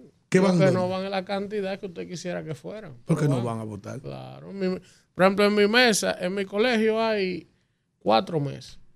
En mi colegio electoral. Y yo llegué temprano. Eh, ocho. ¿dónde? Ahí en el, en el cuerpo de los bomberos de la Kennedy con Gasset. Usted no ha ¿Sabe que hay abandonado una- su historia. No, usted sabe que hay un, un cuerpo de bomberos en la, en Claro. la Kennedy con el Gasset, al de la Plaza, Plaza, Metropolitana, frente a Belino Abreu. Ahí hay cuatro, cuatro mesas. Ahí, ahí. Mi colegio estaba bien concurrido. Yo Ahí fui- no había No, el tejameneje. No había cajero. No había cajero. De ningún ni, partido. ni en la periferia. De ningún partido. Yo fui a llevar a papá a votar en Yaguate y al frente había una casa que era entrando gente, que eso parecía el carrito corporal de los santos. Vamos a ver el amigo que quemó los cuartos. Hay que investigar de dónde es. Si Pa' trabaja en el PRM, dónde que que Vega. trabaja. Pero dónde una que él trabaja, que Yo quemó sé, 100 pero- mil. Quemó 100 mil. Vamos a ver. Este país hay que cerrarlo, ¿eh? Con la necesidad que hay en este país. Él va a pagar eso. Ahora usted no puede quemar 100. No, yo no puedo. No, un centavo. Además, yo soy un hombre respetuoso del dinero. Ahora debe caerle una prángana que dura aunque sea 50 años de crujía. De crujía. Y que lo graben Y de de olla. Vamos a verlo. Préstame, préstame, es de ahí del bolsillo. Préstame, préstame, préstame. mentira, es de ahí. Pagaré de carro, es ¿qué de ahí. Mandó? Espérate, espérate, espérate, esta banda. No, no, esta. Pero espérate, déjame- No, es junta, Pero que todo- es junta. Pégale candela. Pégalo Aquí no hay todo. mierda, aquí no hay mierda que me hable coño a mí. Pero no. No, no. Pégale coño, candela, esto junta. quémala ahí. Aquí no hay mierda que me hable coño a mí por peso. Pero loco es. Véndale más, por arriba también. Péndale candela, coño. Es que la de ciencia quema Coño, pero no la quemen. Aquí no hay mierda que me hable. Pégale candela, coño. Pégale candela, coño. Aquí no hay asqueroso que me hable mierda a mí por peso. Coño. Dale 12 veces. Ay, no, loco, pero no lo quemen. Pégale, ¿Cómo que la coño. quema ya? Candela, coño. Pégale candela. Que tiene que morirse hasta de mi todito, coño. Que son alquilados, yo no. Pégale candela. Busca 50 más. Busca 50 más. No, no. Es ahí. Es ahí. Pégale. Préstame. Préstame. Préstame, préstame, préstame, préstame, préstame, préstame, préstame, busca cuarto, asqueroso. Tú sales conmigo, Quiero, coño. quemó 100 mil pesos en efectivo. ¿A Y qué te se voy a- dedicará no, no, y te voy a decir otra cosa. Eso es ignorancia, porque ese señor tampoco se le ve una opulencia que, que di- digno de Pero quemar 100 mil pesos. Claro. Cuando eh, mira, esa es una buena tesis. Falso. Cuando viene a ver, agarró y puso no lo vio mil, pero perdón, mil arriba, mil abajo, lo engomitó bien ¿Usted no Robin, y le prendió candela. Que Y- usted lo vea. sí, profesor, yo te voy a decir en mil garrotes. No, Mire, profesor. profesor, eh, antes de que vayamos, usted sabe que mañana es la rendición de cuentas. El artículo 114, 116, 117 de la Constitución lo establece, profesor. Rendición de cuentas. Rendición de cuentas. Asamblea Nacional. Para rendición de cuentas obligatoria. Profesor, ¿y qué va a rendir cuenta Luis? Vamos a ver. Mira, yo te voy a decir algo. Yo no, no, no, no quiero parecer. eh, Yo estoy eh, malo, eso no es un tema para hoy. Sí, pero Sí, es hoy. no, no, profesor. mañana usted no viene para acá. No, mañana La venimos. pregunta, no, no, mañana venimos. no, mañana, mañana- mañana no. La pregunta mía. ¿Se va, canceló lo de mañana? Bueno, La viva pregunta Dios. mía es, mañana es un A día levantarme a la de rendición de cuentas. Mañana es la última visita de algunos senadores como senadores a una rendición de cuentas para el 27 de febrero. No, pero De me- algunos diputados como diputados, su última rendición de Pe- cuentas. pero, profesor, va- También- va- vamos a partir de la premisa a ver, siguiente. Vamos a ver, ¿qué va a hablar Luis? Primero, eh, lamentablemente, porque hay que decir lamentablemente, y es este- que él habla, habla de que el tema eh, es no, este gobierno. Yo sé una ah, cosa de la no, que él va a hablar, hay, seguro. hay que empezar. Sí, de, de la pobreza. Del cuatro puntos que yo quede de la pobreza monetaria, eso, eso va para allá. Sí, pero todo el mundo sabe que eso no, que, que eso no, no, no es así. Ahora, ¿cuáles puntos le perjudican al respecto de exhibir una buena gestión pública desde el punto de vista de la rendición de cuentas? usted sabía que, y escúcheme, usted sabía que el metro del 9 a los Alcarrizo estaba supuesto a que mañana cuando el presidente hablara está aprobado ya, inaugurado. Eso está semi parado, profesor. Ahí hay unos hoyos por ahí. Eso está Pero- como para como pa diciembre de este año. ¿De cuál de este Y año? cuidado. De diciembre. Si esa vaina está en diciembre de este año, yo me. Yo, yo, yo Pero me las proyecciones eran. Eh, ellos era para esta rendición de cuentas. Ellos arrancaron en, ¿Qué no ve- pasa en- por ahí? en febrero, claro. Ellos ¿Y cómo está arrancaron. Ellos arrancaron en febrero del 22. Y la proyección que ellos hicieron era que para febrero del 24 tuviera listo. Perdón, y la pregunta mía a usted que pasa por ahí. Sin ser ingeniero. Pues yo en enero, usted- en diciembre, ¿usted cree que está listo? Pudiera ser. En diciembre. Ese cáncamo. Con suerte. Ahora el que está hecho bien es el monorriel de Santiago. Mm. Ese, que ese no está hecho. Usted no lo No, ve muy ese- bien. ese yo no lo Profesor, veo. yo vi eso. Yo, yo le voy a decir una cosa al presidente sin ánimo de burla. Mm, Yo no me montara a probar eso. Usted no ha visto. No, yo, yo montara a probar el de la UPRE, de un par de vueltas. Pero el de aquí, el de los El de Alcarrizos. los Alcarrizos. Usted no se subía No, yo no me subiera. Yo soy Luis ahí, no, no. Dios Porque mío. es que yo eso Dios mío, lo dijo él, no fui yo. Y veo la columna en algunos lugares como media fina, la columnita. que lo soporta. usted no es ingeniero. Yo no soy ingeniero. Ese- Ahora, loco, el eh, el ese- eso es un metro aporticado. ahora, el monorriel de Santiago sí está bien hecho. Pero ese. Ese lo veo medio ¿Usted raro. cree que en diciembre son delitos? no, no hay forma, no hay día. forma. No hay forma, Un profesor. monte porque- grande que, eh, que inauguraron fue un recipiente, un No, no, pero, pero o- o- o- oye algo, no hay forma de que esté listo, porque todo el mundo aquí sabe que el país está en elecciones, mi hermano. Aquí nadie está en eso. Israel, ¿qué- Además de que se está moviendo un par de pesos. Israel, tú dijiste que cuáles eran los puntos que tú entendías. No, mira, eh, históricamente, ¿verdad? En los últimos tres años, el gobierno lamentablemente ha tenido un presupuesto deficitario. Pero al margen de deficitario, que es históricamente en este- Deficitario. deficitario. Pero la pregunta es, espérate, ¿y le espérate, pe- espérate, dame un chance. No, no le hizo falta dinero. Ah. Pero, entonces los gastos corrientes consumían el 100% de los ingresos. Y tuvimos que coger dinero prestado para financiar el gasto corriente. Lo que significa que esa proporción de inversión, que es lo que supone que el gobierno va a exhibir en un proceso de rendición de cuentas, no hay tal. No hay nada que exhibir, esa es la verdad. Yo te voy a decir una cosa, el monorriel de Santiago, eso es una, es una obra que es vieja ya en este gobierno. El, el tema de los alcarrizos que ustedes están citando ahora mismo. Tú sabes, por ejemplo, ¿qué pudo haber el gobierno exhibido que le agrega valor? El crecimiento económico, pero tampoco. Las expectativas de crecimiento, profesor, ni siquiera alcanzan la tendencia que llevaba República Dominicana hasta el año 2020, el año de pandemia. Eso ha habido un contexto internacional convulso, complicado. Bueno, pero el eh, está bien, estamos de Esa es la acuerdo. narrativa. Sí.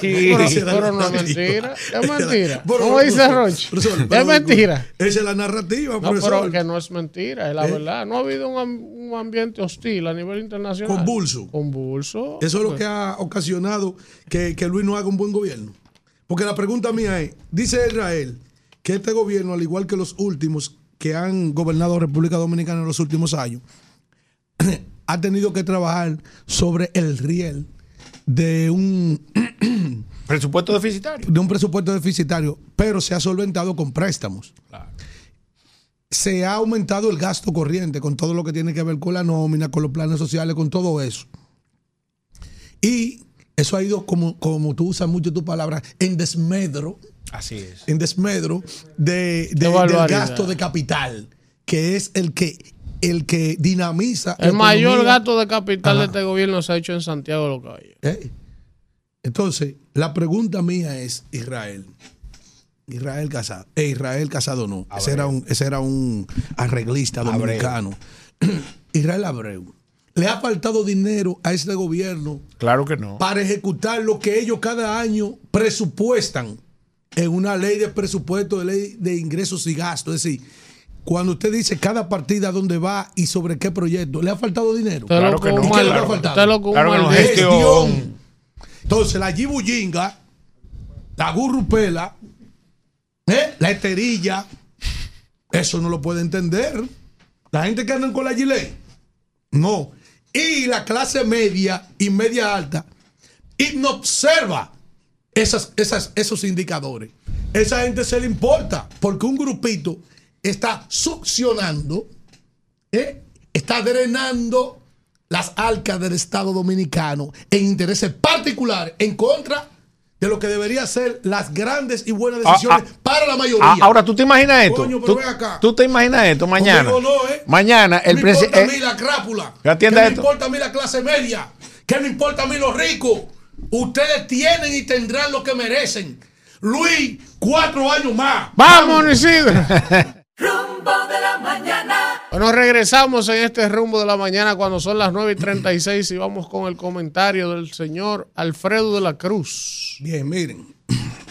yo quiero, yo nunca he tenido actitud de villano. Nunca he tenido actitud de villano. Pero yo soy una persona que tengo que ser coherente. Yo me he pasado estos cuatro años criticando permanentemente la gestión, la pobre gestión y, de, y decalabro del sistema energético de la República Dominicana. De denunciar de que este país, después de durar más de 60, 70 años, apagado como un país de tercer mundo, o como ha dicho Elvin en varias ocasiones, una selva con bombillo, siempre he dicho aquí que el pasado gobierno tomó la decisión y decidió junto al holding eléctrico completo, la empresa eh, de transmisión dominicana ET, quien es quien, quien instala y le da mantenimiento a las redes de alta tensión de, del sistema energético dominicano. Las hidroeléctricas que producen también una gran cantidad, creo que todas la equivalencia de una de las plantas Punta Catalina. Oigan bien,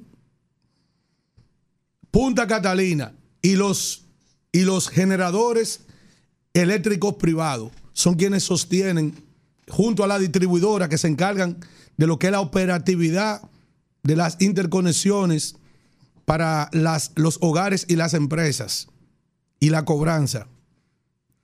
El pasado gobierno se enfrascó en proyectos para, también lo de energía renovable, también, para tratar de sacar a República Dominicana de ese, de ese barril sin fondo que por años limitó el crecimiento, el desarrollo y hasta la calidad de vida de los dominicanos. Porque cuando tú tienes apagones en tu casa, tu calidad de vida de las pequeñas, las medianas empresas, y también incrementa los costos de producción de las grandes empresas, un país no sale a camino apagado.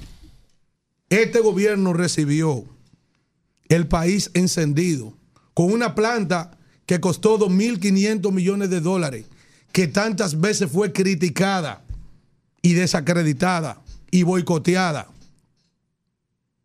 ¿Entienden? No voy a señalar por quiénes, porque ustedes lo conocen.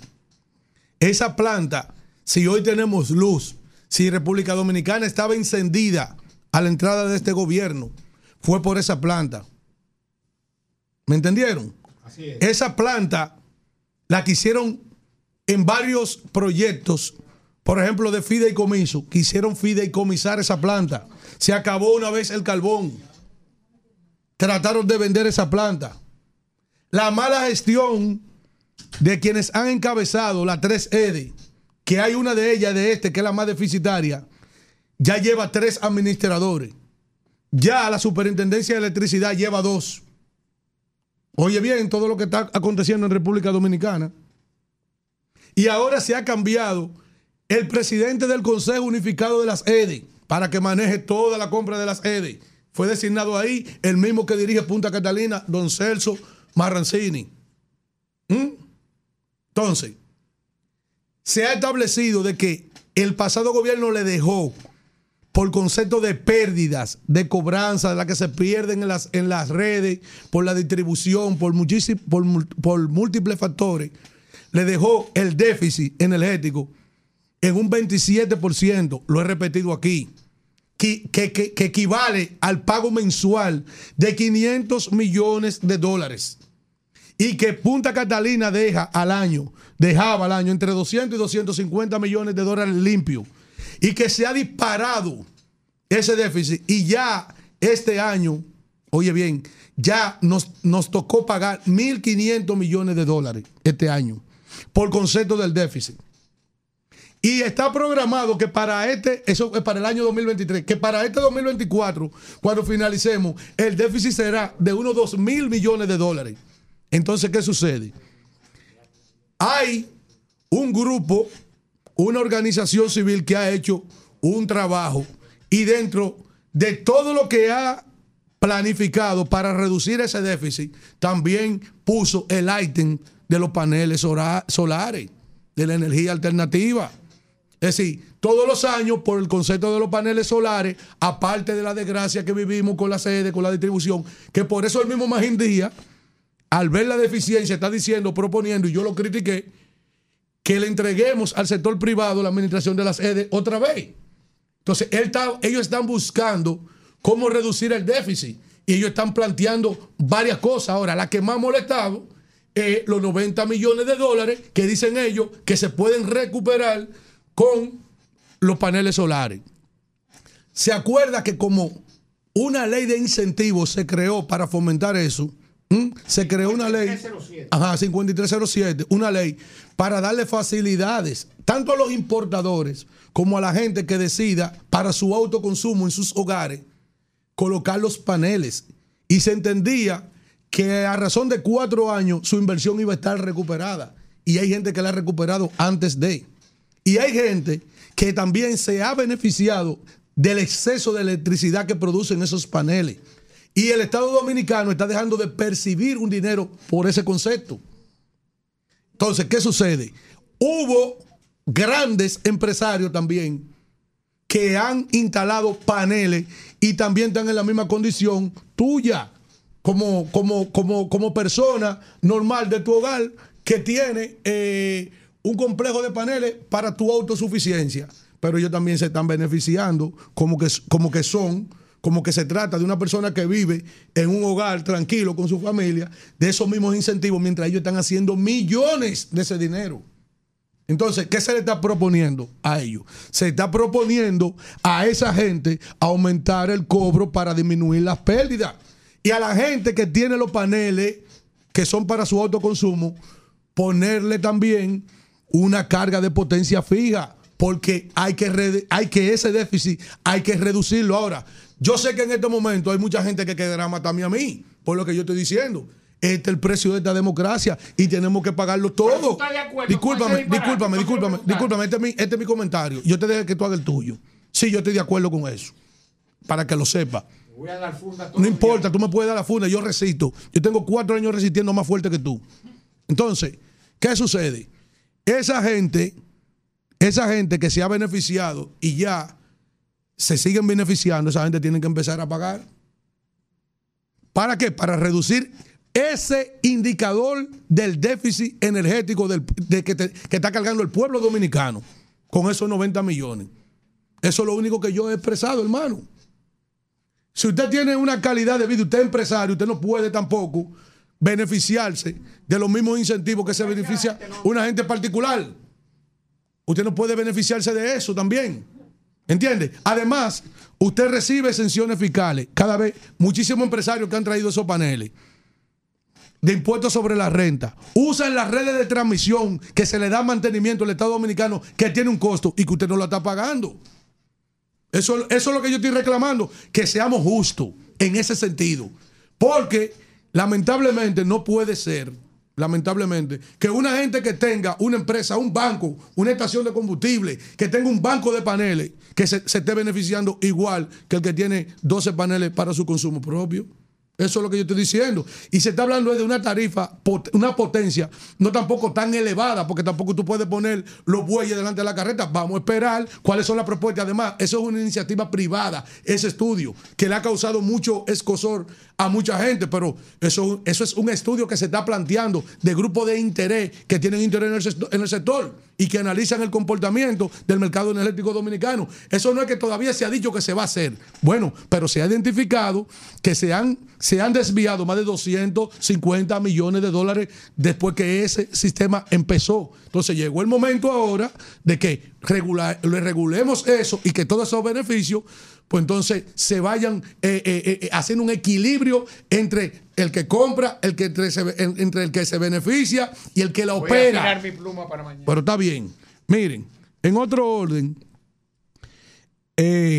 hay una jueza que está denunciando una persecución feroz por parte del Ministerio Público. Dígase Jenny Berenice Reynoso y Wilson Camacho. ¿Qué sucede? Oigan esto. Esa jueza lleva el nombre de Analí Florimón.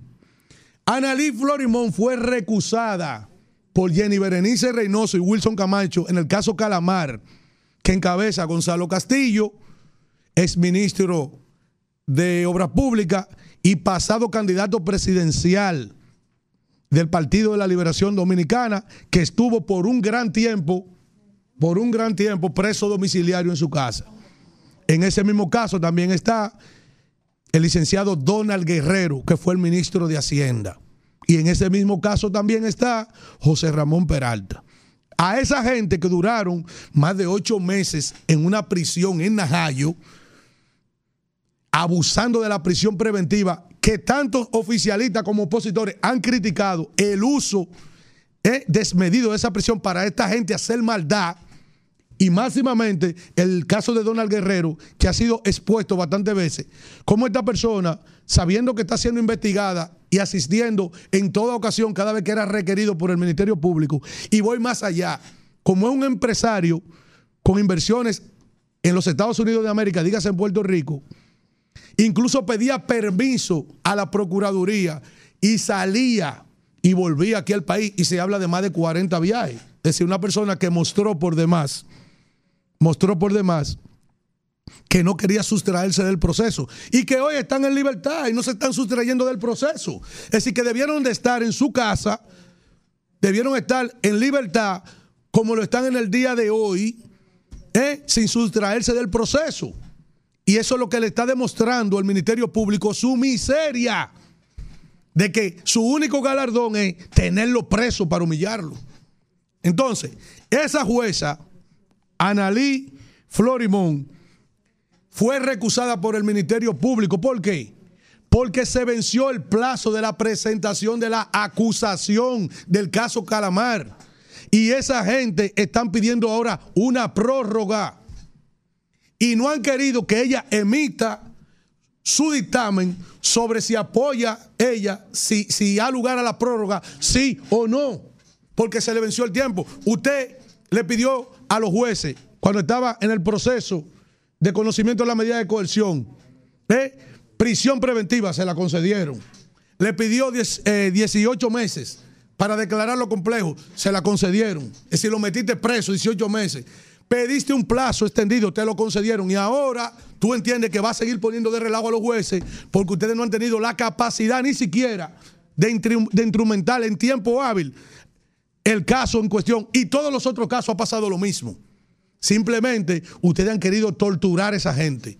Entonces, hubo unos juez, una juez, hubo unos jueces de la corte que entendió que esa gente debían de estar en libertad y que tenían la posibilidad de su caso, de su caso, llevarlo en libertad. Lo mismo pasó en estos días recientemente con Rafael Gelmosén y Freddy Hidalgo. Más de tres años preso domiciliario. Tuvieron en prisión en Ciudad Nueva y luego preso domiciliario sin razón, porque ellos no se iban a sustraer del proceso, pero su galardón es meterlo preso, no ni siquiera tener la oportunidad de demostrar en justicia lo que ustedes le están acusando a esa gente. Entonces, ahora están amenazando a esa jueza y a, los mismos implicados que son partes principales del partido más fuerte opositor en el área de la finanza amenazándolo con recusar a esa jueza y la recusaron y ya una corte aceptó la recusación. Es decir, oye lo que te voy a decir, que eso no lo ha dicho nadie. Si te me une, lo tranco otra vez. Lo tra- Rumbo de la mañana. ven, ven aquí. Yo no me he ido. Han tomado la justicia, oye bien, para, opro- para oprimir, para oprimir a sus contendores. Y lo están forzando, lo están obligando. Y para eso se han auxiliado, auxiliado de jueces bandidos a lo que esa persona, Analí, se niega a hacer. O los jueces de la corte que entendieron que podían estar en libertad. Tanto ellos como otro acusado de caso de corrupción, que solo ha sido un circo mediático. ¿Ustedes no vieron lo que pasó este fin de semana con Miki López? No, nosotros vinimos a visitar a Miki López. Eso fue lo que dijo el fiscal. ¿Y qué pasó? No, nosotros no nos llevamos nada de la casa de Miki López. Oye, amenazando gente. Entonces, la justicia de un país no puede estar- ser tomada de manera vil, perversa, por Jenny Berenice Reynoso, Wilson Camacho y todo el que le acompañe, para estar amedrentando gente, vulnerándole sus derechos que están ahí establecidos en todos los códigos de República Dominicana. Maten esa jueza, la van a matar también a ella. Mátenla, préndale candela, cancélenla, cancélenla. Porque ella no se quiere prestar al juego de que ustedes ni siquiera han cumplido con lo que han pedido. A ustedes le han concedido todo. Ah, pero ustedes, a ustedes, el día que no se le complace, entonces el otro es un vendido. El otro es un charlatán, el otro es un sinvergüenza. Usted se equivocó. Yo le he dicho a ustedes varias veces que este es un Estado social, ¿eh? Político, democrático y de derecho. Esto no es una dictadura. La justicia no es para eso. Esa gente le ha mostrado a ustedes ahora, después de estar en prisión y acudiendo cada vez que se le requiere al tribunal, de que ellos no se van a sustraer del proceso, ni que había la necesidad de vejarlo, como se hicieron en una cárcel, de ponerle unos chalecos, de ponerle una vacinilla y ponerle unas esposas para complacer tu ego. Vámonos. Rumbo de la mañana. Bueno, bueno, mire, que hay un amigo y hermano, escuchando el debate que hemos sostenido hoy, eh, me ha escrito, amigo, que hoy es el rumbo de la mañana, un hombre que tiene eh, un máster en él tiene en, en energías renovables y sostenibilidad ambiental. Dice, llévame ahí a, a- a debatir con el maldito de Alfredo de la Cruz para yo demostrarle que él no tiene razón ni sabe pepino de lo que está hablando. Él tiene paneles. Entonces, él tiene paneles. él, él se dedica al tema. se dedica al Ah, tema. Es ingeniero. Ah, le van a quitar parte de esos, de, esos, Entonces- de esos beneficios que ellos. No han le van a quitar nada, Oh. hermano, no le van a quitar nada. Si tú se estás hablando, si pasa el tú, tú estás hablando de que de tema de, Si de- se pasa el no, pero perdón, no se va a pasar nada. Aquí no se ha resuelto el problema de la transmisión eléctrica. Tú estás hablando de que, que deben de pagar por potencia y por transmisión. No tienen que pagar nada, hermano. Le van a poner ITEVI, le van a poner eh, eh, gravamen. Mentira, ¿tú sabes lo que va a pasar? Cualquier ciudadano, oiga bien, y tú me excusas, porque de verdad te respeto mucho. que pero es un somero disparate pretender que el ciudadano, olvídense de eso, miren, le quitaron todos los impuestos. Oigan bien, se lo quitaron todos. Y ustedes saben lo que va a pasar si se enfocan en eso. Magín, ese brillante genio de la economía. Óyeme bien, que el ciudadano lo va a seguir comprando, los paneles, lo va a seguir instalando. Ustedes saben por qué, porque el problema energético de República Dominicana no es ese. República Dominicana, en materia de transmisión eléctrica, eso de los cables que están en la calle, tiene cinco años de retraso en cuanto a mantenimiento se refiere y en cuanto a expa- pérdida. espérate, estate callado y en cuanto a la expansión del sistema de transmisión eléctrica no tiene nada que ver con eso. a Óyeme bien, tú tienes una zona franca aquí en República Dominicana y usted se va a independizar. Óyeme bien, te voy a decir una cosa, del 100% de la zona franca que hay en República Dominicana no tienen una planta. Oye, no, no, no es una planta que tienen, tienen dos plantas de backup. Y tú sabes lo que han hecho en sus techos, instalan paneles solares y lo van a seguir haciendo. Si se toman cuatro años para compensárselo, van a decidir hacerlo en 10 y van a coger los cuartos prestados porque es más rentable. Yo no entiendo yo la tosudez de esos genios. Yo le hago una pregunta a usted. Por favor. Si yo, por ejemplo, tengo mi dinero, 10 mil, 12 mil dólares, 15 mil dólares. Le traigo su Pa' contador, comprar- óyeme pa' bien, comprar ¿cuánto- mis paneles, no me lo pueden prohibir. No, imposible, pero tú te oye- estás volviendo oye loco. ¿Cómo funciona aquí? Es que quien tiene que darte la autorización para tú poder conectarte, instalar esos paneles, es de Sur. Yo en mi yo caso. te voy a decir una Entonces, cosa, Si mira. yo compro mi panel y es de Sur no me autoriza, yo no lo puedo instalar. Yo te voy a decir una ¿cómo cosa. es? Atiendan los genios Oye, de esto. ¿cómo es? Oye, yo te voy a decir una cosa. Te están cogiendo de tonto útil y A mí no me escúchame, cogiendo Alfredo. tonto útil. Esta sociedad tiene que pagar Pre- por su o- o- democracia. o- oiga, oiga lo que usted va a hacer. Oiga bien, pre- pre- prendan vela y, ja- y hacho de cuava en su casa, que se lo van a regular también. No van a prender oye, de lo que tú te estás haciendo eco. Óyeme bien, imagínense ustedes el siguiente escenario. No, No, no. tienen que pagar nada. Bueno. Óyeme bien, Bueno. óyeme bien. Voy, después que yo compré mis paneles con mis cuartos, que cogí los cuartos prestados, no te lo pueden desinstalar. Tu casa es una propiedad privada además y tú no estás violando ninguna ley. Léete la constitución. Óyeme bien lo que te estoy diciendo. Voy y le quemo su contadora allá, es de sur, es de norte y es de algo Claro que sí. Óyeme bien. Óyeme bien lo que te estoy diciendo. Ah. Óyeme bien lo que te estoy diciendo. No tengo recursos para comprar eh, los paneles, como bien explica Elvin Sánchez. Elvi- perdón, Elvin Castillo, perdón. Está contrariado. Pero sí, estoy contrariado. Tú me tienes alto con ese tema. Ah, Óyeme bien. que me y a pagar. Óyeme bien. Y decidí prender vela, porque para eso que me dan, te van a regular la vela. vela. ¿Eh? Prendí vela en mi casa y hacho de cuava. qué Eso es lo mismo. Te qué está dejando coger qué- de tonto útil. tonto. ¿Por qué no regular la Tonto vela? útil es cada dominicano que sabe que está aguantando fuerte, coño, y no va, viene, no, Usted no quiere, va usted quiere, a defender usted su quiere ligar la leche con coño. la magnesia. La eh. magnesia O- no. oye lo que tú estás mezclando. Irresponsable. Irresponsable. Vamos, no. No es posible. Rumbo de la mañana. Vamos con la gente. Cojan para la Plaza de la Bandera. Sí, sí, sí, sí. con- Para la Plaza de la Bandera Buen con día, ¿quién nos habla de dónde? Plaza de la bandera. Buenos días, Y no bajan para la U. ¿Quién nos habla de dónde? la Peque de Guerra. Adelante, Adelante, Peque. Sí, para hablar de Inepre, que me ha beneficiado muchísimo, porque tú- ustedes saben que ahí venden productos que son muy buenos y a bajo precio. Y eso ha sido lo mejor, ha sido como un supermercado para mí ahora mismo. Ahí que yo compro todo.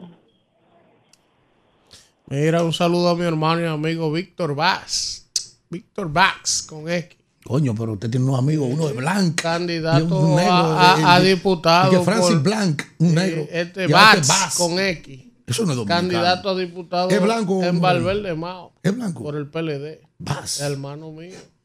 De los pocos PLDistas que me quieren. Buen día. El pueblo, el pueblo, Elvis. Adelante. Ya, ya la gente de Inepre está pagando interactivo también, entonces jodido. ¿Cómo así?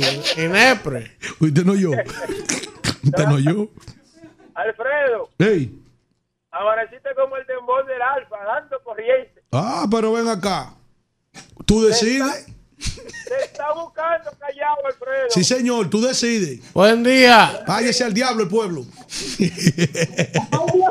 Alfredo, pero Alfredo no es fácil mandando a la gente al diablo. A ver, que el pueblo se vaya para el demonio. Oye, eh, aquí en Palmarejo Villalindo están avanzando los trabajos de la cañada. Si Dios quiere, ya Palmarejo Villalinda no va a sufrir más. La gente que vivía a, a la orilla de la cañada les van a hacer su casita, lo están reubicando, alquilada mientras tanto, y volvemos a ganar con Luis Abinader. Un buen proyecto para ese, el desarrollo de Palmarejo Villalinda. Exactamente. Omar Senador. Buen día. Qué barbaridad. Vota blanco por Omar. Eso usted está como el borracho. Vota blanco por Buen Omar. día. Estamos hablando de Palmarejo. Esa candidatura me la voy a tirar yo arriba. Nos la vamos a tirar el PRD recorridos y con usted Omar. y yo. pueblo, el pueblo. ¿Qué pueblo? de Adelante.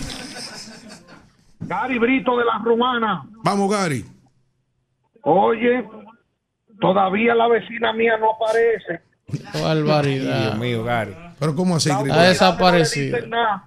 ¿Eh? ¿Cómo Desde el 17 de noviembre desaparecida. Ay, Y las autoridades no le ponen caso porque es un infeliz. Ay, había sido un Bonetti, un Vicini, un Lima. Un castillo nieve. que había aparecido. Sí, aparece de una Con vez. un Israel Abreu. Pero Israel Abreu es para allá. infeliz, ni, ni ayuda, nada, hermano. Es una cosa deprimente. Eso me tiene a mí coño. Mira, salúdame a Kimberly que nos está escuchando, donde quiera que se encuentre. Saludos, Kimberly Tavera. Yo ni nada voy a decir. Buen, Buen día. día. Buenos días. ¿Quién nos habla y de dónde? Habla Rolato, la voz del Sancho. Adelante, Rolando. Oye, Elvin, con lo que se le hizo, le hicimos a la oposición, el- la oposición no tiene que, que- nada que buscar, porque el PRM va a ganar con más de un 60%. Tú- Farmacia Mella. Buen día. Están las redes. Pero, profesor, diablo. pero ¿cómo es posible? Nicole le dije que Omar va a ser días. senador. Profesor, ¿cómo es posible Buen que, se- día. que se Buen circunscriban el problema eléctrico a los paneles? Buen Son día. unos abusadores, estos delincuentes. Buen día. Coño, Buen Descarado. día, Esto no puede Norte. Adelante. Pérdida por 1.800 millones y ellos le molestan los 90 que generan los paneles. Supuestamente. día. Adelante. Sí, óyeme, yo quiero agradecer tsunami, la rapidez que ha tenido de norte para acá, para Ahora hay gente que Vamos a escucharla. Sí. Tuvimos una avería anoche, como a las once y pico de la noche, y ya hoy amaneció todo arreglado. ¿Dónde es Todo en orden. ¿Es de norte? Buenavista Primera, Santo Domingo Norte. Desde norte. Sí, señor.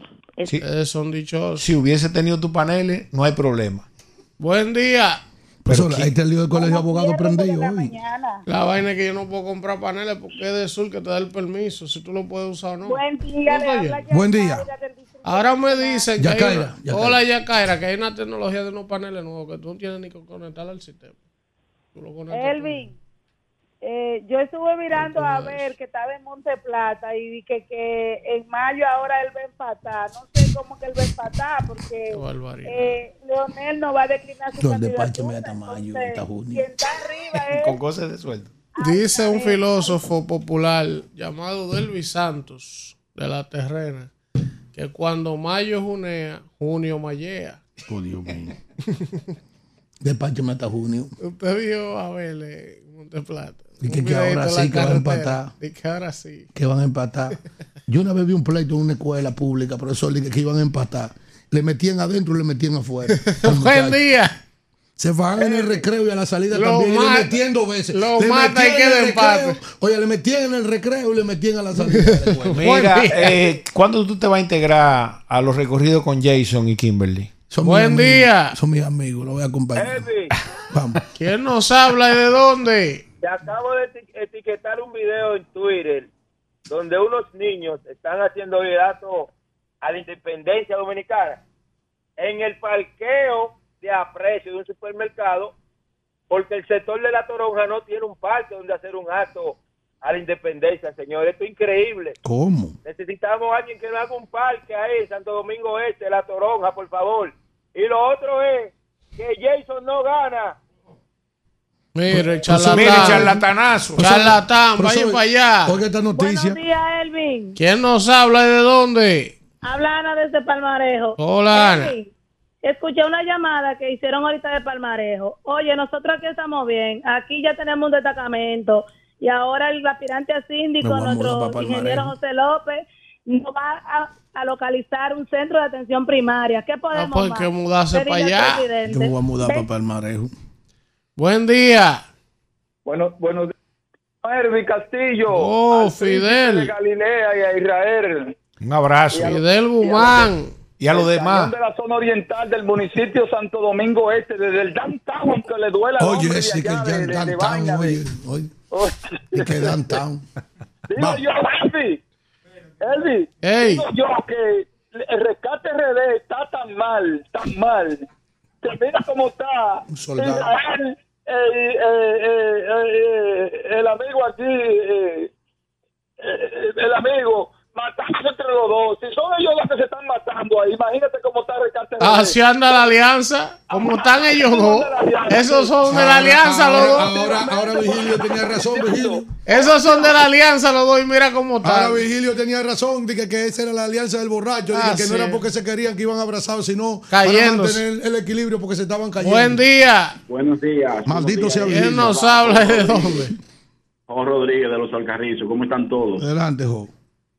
Mire, hermano, eh, oyéndolo usted hablar del tema eléctrico, yo creo que ese es uno de los temas de los cuales la sociedad, el pueblo, los políticos deben de sentarse, gobierno y sociedad, porque tenemos que buscar una solución que a largo plazo nos dé en realidad el resultado que todos La queremos. estábamos Yo creo solucionando. para yo creo que para el presidente Luis Abinader ese debe ser unos puntos principales para sus próximos cuatro años. 30 mil Oiga, millones de dólares no Oiga, ha construido una oiga plantilla esta, eléctrica. oiga esta de la Cruz, usted que, que defiende eso, oiga esta. Adelante.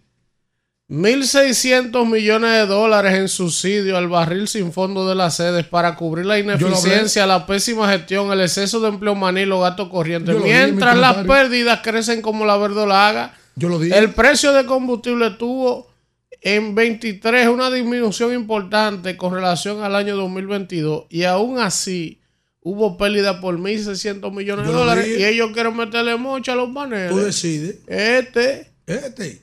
buen día, vamos para la Plaza de la Bandera. Oye, ahora van a ir para la Plaza de la Bandera por los paneles y no fueron por la democracia. ¿Quién nos habla y de dónde? Ese candidatazo tuyo. De Santo Domingo Este. No tengo candidato. soy hotel. Candidato de Abel, maldito, aunque lo niegue. No, yo soy un periodista independiente. Eh, tu partido, siendo tú miembro de la división central, tú lo que eres un buen charlatanazo, Fidel Guzmán. Así es que no hable. Oye, la alianza, ¿cómo anda? Esos son los dos de la alianza. A tiro limpio. y así es que esa alianza. Por eso que no se han juntado Danilo y Leonel hoy. Por eso la sé que anda la alianza de la arriba hasta abajo. La alianza está compelida. Y Tienen estoy de moja y hablando en ganga, serio, Miguel. en- eh, estoy hablando en serio.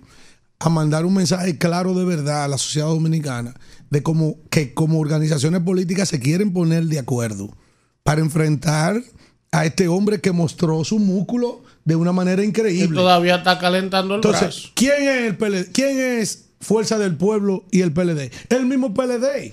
¿De dónde son la gente que tiene Leonel? Del PLD. ¿De dónde fueron los 800 mil votos del PLD? Del PLD. Entonces, si ellos no se ponen de acuerdo, le, le- le van a pasar el rol. Entonces, la gente se le va a ir desmoralizando las tropas. ¿Qué dice Melanio ahí? Hay que mantener el ánimo en la tropa. Pero ¿y cómo la van a mantener si ellos mismos arriba no se ponen de acuerdo? Cuando la lógica te obliga y te manda a un escenario de primera Buen vuelta. día. y unido. Entonces, ven acá. ¿Quién nos habla y de dónde? Buen día. Buenos días a todos. buenos días, Bigote. país. Qué Óyeme bien una cosa. Ser justo es lo primero. Y ese individuo parece que le vio algo extraño, que viene a hablar de que de Jason. Yo quiero decir al país. Coge ahí el defensor de Jason, candidato, maldito. Óyeme, yo no me equivoco. Alexander únicos Tacita. dos candidatos, Kimberly y Jason, que van para la Cámara de Diputados, seguro son ellos dos. ¿Sabes por qué?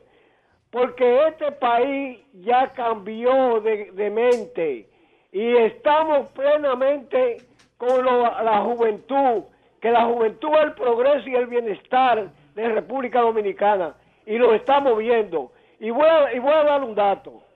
Yo y mi familia, vuelvo y repito, de- mo- del momento que pasaron las elecciones, estamos, estamos completamente con el presidente histórico que está haciendo historia en este país, Luis Se Abinader. devolvió, viejo. ¿Tú sabes por qué? Porque tenemos dos ojos para ver y que lo que está haciendo en el territorio nacional Oh, Dios mío. es apoteótico. En cuatro blogs. Se devolvió Bigote. Se devolvió. Buen día. En cuatro blogs. Buen día, rumbo de la mañana. Le habla Adelante. Carlos. Adelante, Carlos. Mira, tú sabes que yo voy de acuerdo con, con Alfredo cuando habla de la de la de la esta de, de- de rescate RD. Ajá. Esa gente no van no van a ir para ningún lado. Mira, aquí en Barahona eso fue un desastre. Al principio cuando Ay, que ay, se iba- Ganaban con Martín Ay, tengo un dato. pero Primicia, eh, no, rumbo de la mira, mañana, ahora que él dice eso. Oye esta Martín. Barahona. Oye Dime. esta Barahona. Dime. De buena fuente tengo informe de que el senador, candidato a senador del PLD, José del Castillo, se quiere desmontar ahora. Ah, es que él no es, Es suicida. realidad, mira, no quiere aspirar a senador porque no hay alianza. Él estaba supuesto a apoyar a Nori Medina. Y Pero que Gonzalo no quería. Oye. hay un lío. y Oye, Gonzalo oye, ta- oye, ahora no quiere oye, ir como candidato oye, a senador de Nori Barahona. Medina. Qué vaina. Oye, Nori Medina de la Fuerza Mírame. del Pueblo. Espérese, mi hermano. Alfredo, Sí. ellos están listos. Aquí en Barona ellos están listos, porque es que la gente aquí se convenció. Aquí hay un senador que se llama eh, Moisés Ayala, un candidato a senador que se llama Moisés Ayala, un doctor, que ese hombre va a arrasar. Oye, esta. Llévate de mí. Oye, este hermano. Todo el mundo sabe que si Nori Medina, Martín Sterling del PRD y el candidato que estaba ahí de, de- del Partido de la Liberación Dominicana se unían, le ganaban. Mucho a poco. A Milton Fernández. Pero es una locura. Entonces, ¿qué creen esos líderes del partido? Que la gente se va a seguir poniendo de relajo. Entonces ahora José No. del Castillo dice, si Nori Medina perdió, yo no quiero aspirar porque que no hay alianza. ¿Con qué ánimo una gente que perdió va a hacer política ahora? ¿Cómo sale Domingo ahora de que apoyado mal? Dime, cansado y sin cuarto y perdido. Buen día. Le van a dar la Y dividido. In the model le van De a- modelo y dividido. Ah, yo creen como que la gente borrego. Buen día. ¿Quién nos habla y de dónde? Buenos días. Alfredo, buenos días. ¿Cómo tú estás, Elvin? Estamos aquí máximamente, como decía doña Consuelo. Ya, le habla Carlos de la Rosa de Mono Guayao. Yo quiero hacer una pregunta a usted en cabina ahí. Es que Sonia Mateo no tiene un familiar que la medique. ¿eh? Esa mujer anda suelta. No le dieron un tumbe en Dajabón, no, Y- cristiano, y- no. No, cristiano le dieron un tumbe. Sonia sabe que tiene un problema reputacional. Sí, pero, que, pero Por va a ganar ejemplo, la senaduría. Por ejemplo, sí, sí, porque Ella la ya, va a allá ya la quieren. La- Pero, por ejemplo, la mujer me que no jode con política. Me dice, mira, yo no sé nada de eso, pero esa mujer me tiene alta. a mí". No, no, no. Sí, porque que ella tentó. Va a ganar, ¿eh? Allá. Ahora, cuando es la senadora, igual que Francisco Peña, el alcalde de un municipio, usted puede saber lo que hay en Dajabón. Buen Sí. día. Qué barbaridad. Buenos La días. gente por ahí son como ese. Raiza Costa desde Villajuana. Hola, Raiza. Sí, oye, Melvin, aparte de que se oiga político o no, para mí y para, para mi alrededor, lo que es el transporte escolar ha sido un palo. O sea, a mí me ha beneficiado un 100%, aparte también de mis vecinos, porque los niños van cómodos, van bien cuidados y así mismo vienen. O sea, esa preocupación y esos chelitos que uno pagaba diario, se están economizando los chelitos. Gracias, mi amor. Oye, yo estoy que yo me muero la risa con Alfredo. Alfredo se le va a secar la lengua. Pónganse de acuerdo. No, yo no, yo no. Yo soy Pónganse un analista político del comportamiento. Pónganse de acuerdo, No, Danilo yo no. maldito, No, Lionel no. maldito. No, que haga lo que yo quiera. Pónganse de No, acuerdo. no. Yo Ahora. estoy hablando de la lógica, Ahora. de la lógica. Usted está cansado de, De pedir en el desierto. Ya le duele la lengua. Ya se le cae así la lengua de, Sí. rogar su Sí, alianza. Sí, sí. Está como Moisés. Buen día. Buenos días, Alvin Castillo. Güey, ¿quién me habla? Se Le cayó. habla Carlos de la Rosa, que me tomó la llamada. Sí, sí, adelante, a mi- Carlos. A mi partido PRM. Sí. No podemos bajar la guardia. Ganamos todas las alcaldías, en su mayoría, en, la- en las municipales. Muy bien, gracias a Dios lo logramos. Pero no podemos bajar la guardia. El mundo no se acabó después de ahí. Vamos a- el mundo se va a acabar eh, cuando barramos en la elección de mayo. Mira. Oye, como Por ser- profesor, discúlpame, Kelvin. La señora primera dama de la República tuvo un gesto muy bonito, muy noble. Ah, Sí, compuso una canción y la cantó. Va- va- vamos a escucharla, Vamos a Kelvin, que escuchar está la por ahí. independencia, Porque mañana, bonita. hoy es un día sui generis en Bien que bonita. sí, nos han dejado solos. Aquí estamos nosotros Bien tres. bonita. Es muchísimo de la gente del rumbo tres- de la mañana. Somos tres toros. Hizo su, hizo su, su Sí, pero no, no, no, no es que haya. No, no, no, no. Si es por eso que tú lo vas a poner, no lo pongas, que aquí tenemos mucho contenido. No, no, para nada, no, pero disculpa. No, estamos hablando de eso. Ah, bueno. Estamos hablando de que la primera dama Compuso se, una se dedicó canción a componer una y canción. cantó una canción y muy cantó. bonita. Pues, yo me tenían al salto la pulga preguntándome que si era ella quien la cantó. Sí, fue Ahora ella. dicen que sí que fue, Fue ella. ella. Va- va- Muy bonita le quedó. va- vamos a escuchar. Vamos a ver, vamos a ver qué fue lo que grabó. Dice que le quedó bonita, dice este moreno. Sí, le quedó bonita.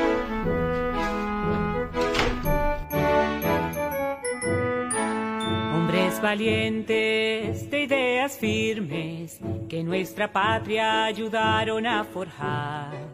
Hombres sin miedo, muy visionarios, con un gran ideal.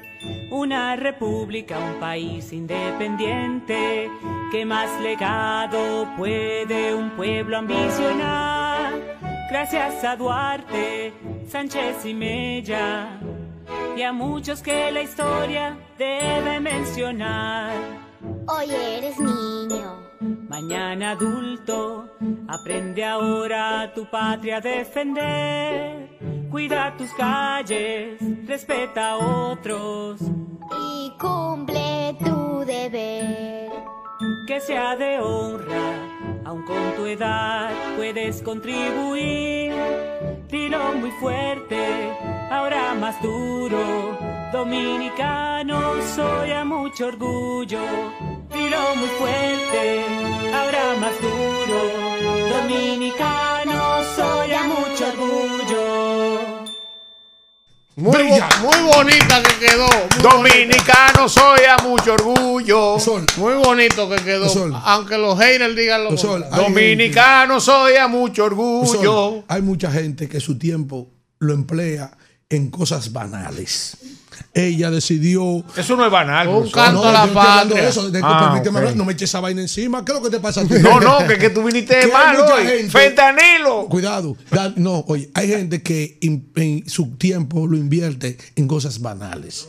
En romo, en juca, eh, en fentanilo y eso.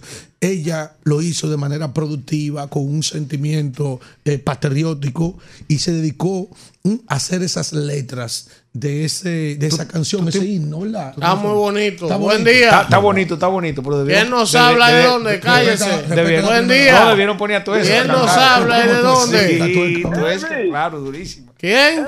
Él quería que la cante la perversa. Si deja hablar, vamos por Dios, porque usted tiene el programa entero también desde esta mañana. Oh, eh, Elvi, digo yo, ¿tú sabes cuál es la diferencia mía y entre estos y entre estos eh, interactivos que no tienen cabeza propia, que son que son que se dejan llevar como borrego? Es que yo tengo cabeza Sí, propia. Y como más Luis está- es- a mí, Sí. es que Luis Dotel no quiere entender que el responsable de esta derrota y como hay muchos, muchos que son barragos, que no se, que no, que no, que le impiden que digan su idea, que los responsables de esta gran derrota fueron volantes, Leonel Fernández y Daniela Medina. Ahí está. Ellos son los responsables. Buen día. Increíble. ¿Cuánto tiempo ese Rebeca Fiallo? ¡Oh! Doña Rebeca. Doña Rebeca. Quiero externarle mi respeto, admiración y cariño. Yo sentí que como espacio hemos perdido una gran interactiva. Reconsidere estar con nosotros todos los días. Bueno, yo estoy llamando porque no está ahí ni Kimberly ni Danira. Yo lo siento. Y eh, tampoco está el vocecita. Qué barbaridad. Eh, ¿El voce qué? nombre. ¿Qué fue lo que que no me lo sé, que no me sé el nombre. El otro ahí que siempre vive Elías. hablando vacuencia. Ay, Dios mío. Entonces, y, y- y siempre metiéndose en los temas y nunca profundiza. Pero yo llamé por una sencilla razón. Yo estoy llamando por mi patria. Mañana, en la Plaza de la Bandera, nosotros vamos a ir a marchar. Nosotros vamos Yo voy a ir. a la una del día. Esperamos que todo el que esté libre, que es todo el mundo, vaya. Yo voy a ir. Porque nosotros tenemos Yo que ver lo que está haciendo la Junta. Central Electoral. Nosotros tenemos que ponerle punto sobre IES Hmm. a Abinader, que ayer, eh, ayer o antes de ayer, no, Es no sé exactamente, en la frontera salieron a limpiar la parte del muro del otro lado, que es territorio nuestro, y los militares haitianos cruzaron con sus armas y estaban interpelando que qué era lo que ellos estaban haciendo. Yo creo que ya es hora de que nos respeten como pueblo, y si usted se respeta, debe estar en la Vamos para la marcha, para la Plaza de la Bandera. Buen día. Buenos días, ¿cómo está, está Elvi? El doctor Ramón Guzmán. Adelante, Ramón. ¿Cómo tú estás? Coño, Ramón. Mira, eh, ¿quién fue el que dijo que esa alianza está rara? Pero cuando tú analizas los números de la, de la alianza, la alianza le manda un mensaje a ese que dice la alianza está rara. Si la alianza se unificara de verdad, sacaran al PRM del gobierno. Lo que pasa es que hay varias agendas. Y desde eso que dicen que la alianza está rara, no le conviene que el pueblo triunfe. Pero allá ellos, porque el pueblo le va a, le va a pasar factura a ellos. Mi moral está cada día más alta porque yo no me doblo. Yo sé que Coño, hay pero Ramón, cuatro años más. Para que, que reconsideremos después de Señores, cuatro años. gracias. Nos vemos el miércoles, si Esto no Dios lo quiere. aguanta nadie. Rumbo de la mañana. Rumba 98.5, una emisora RCC Media.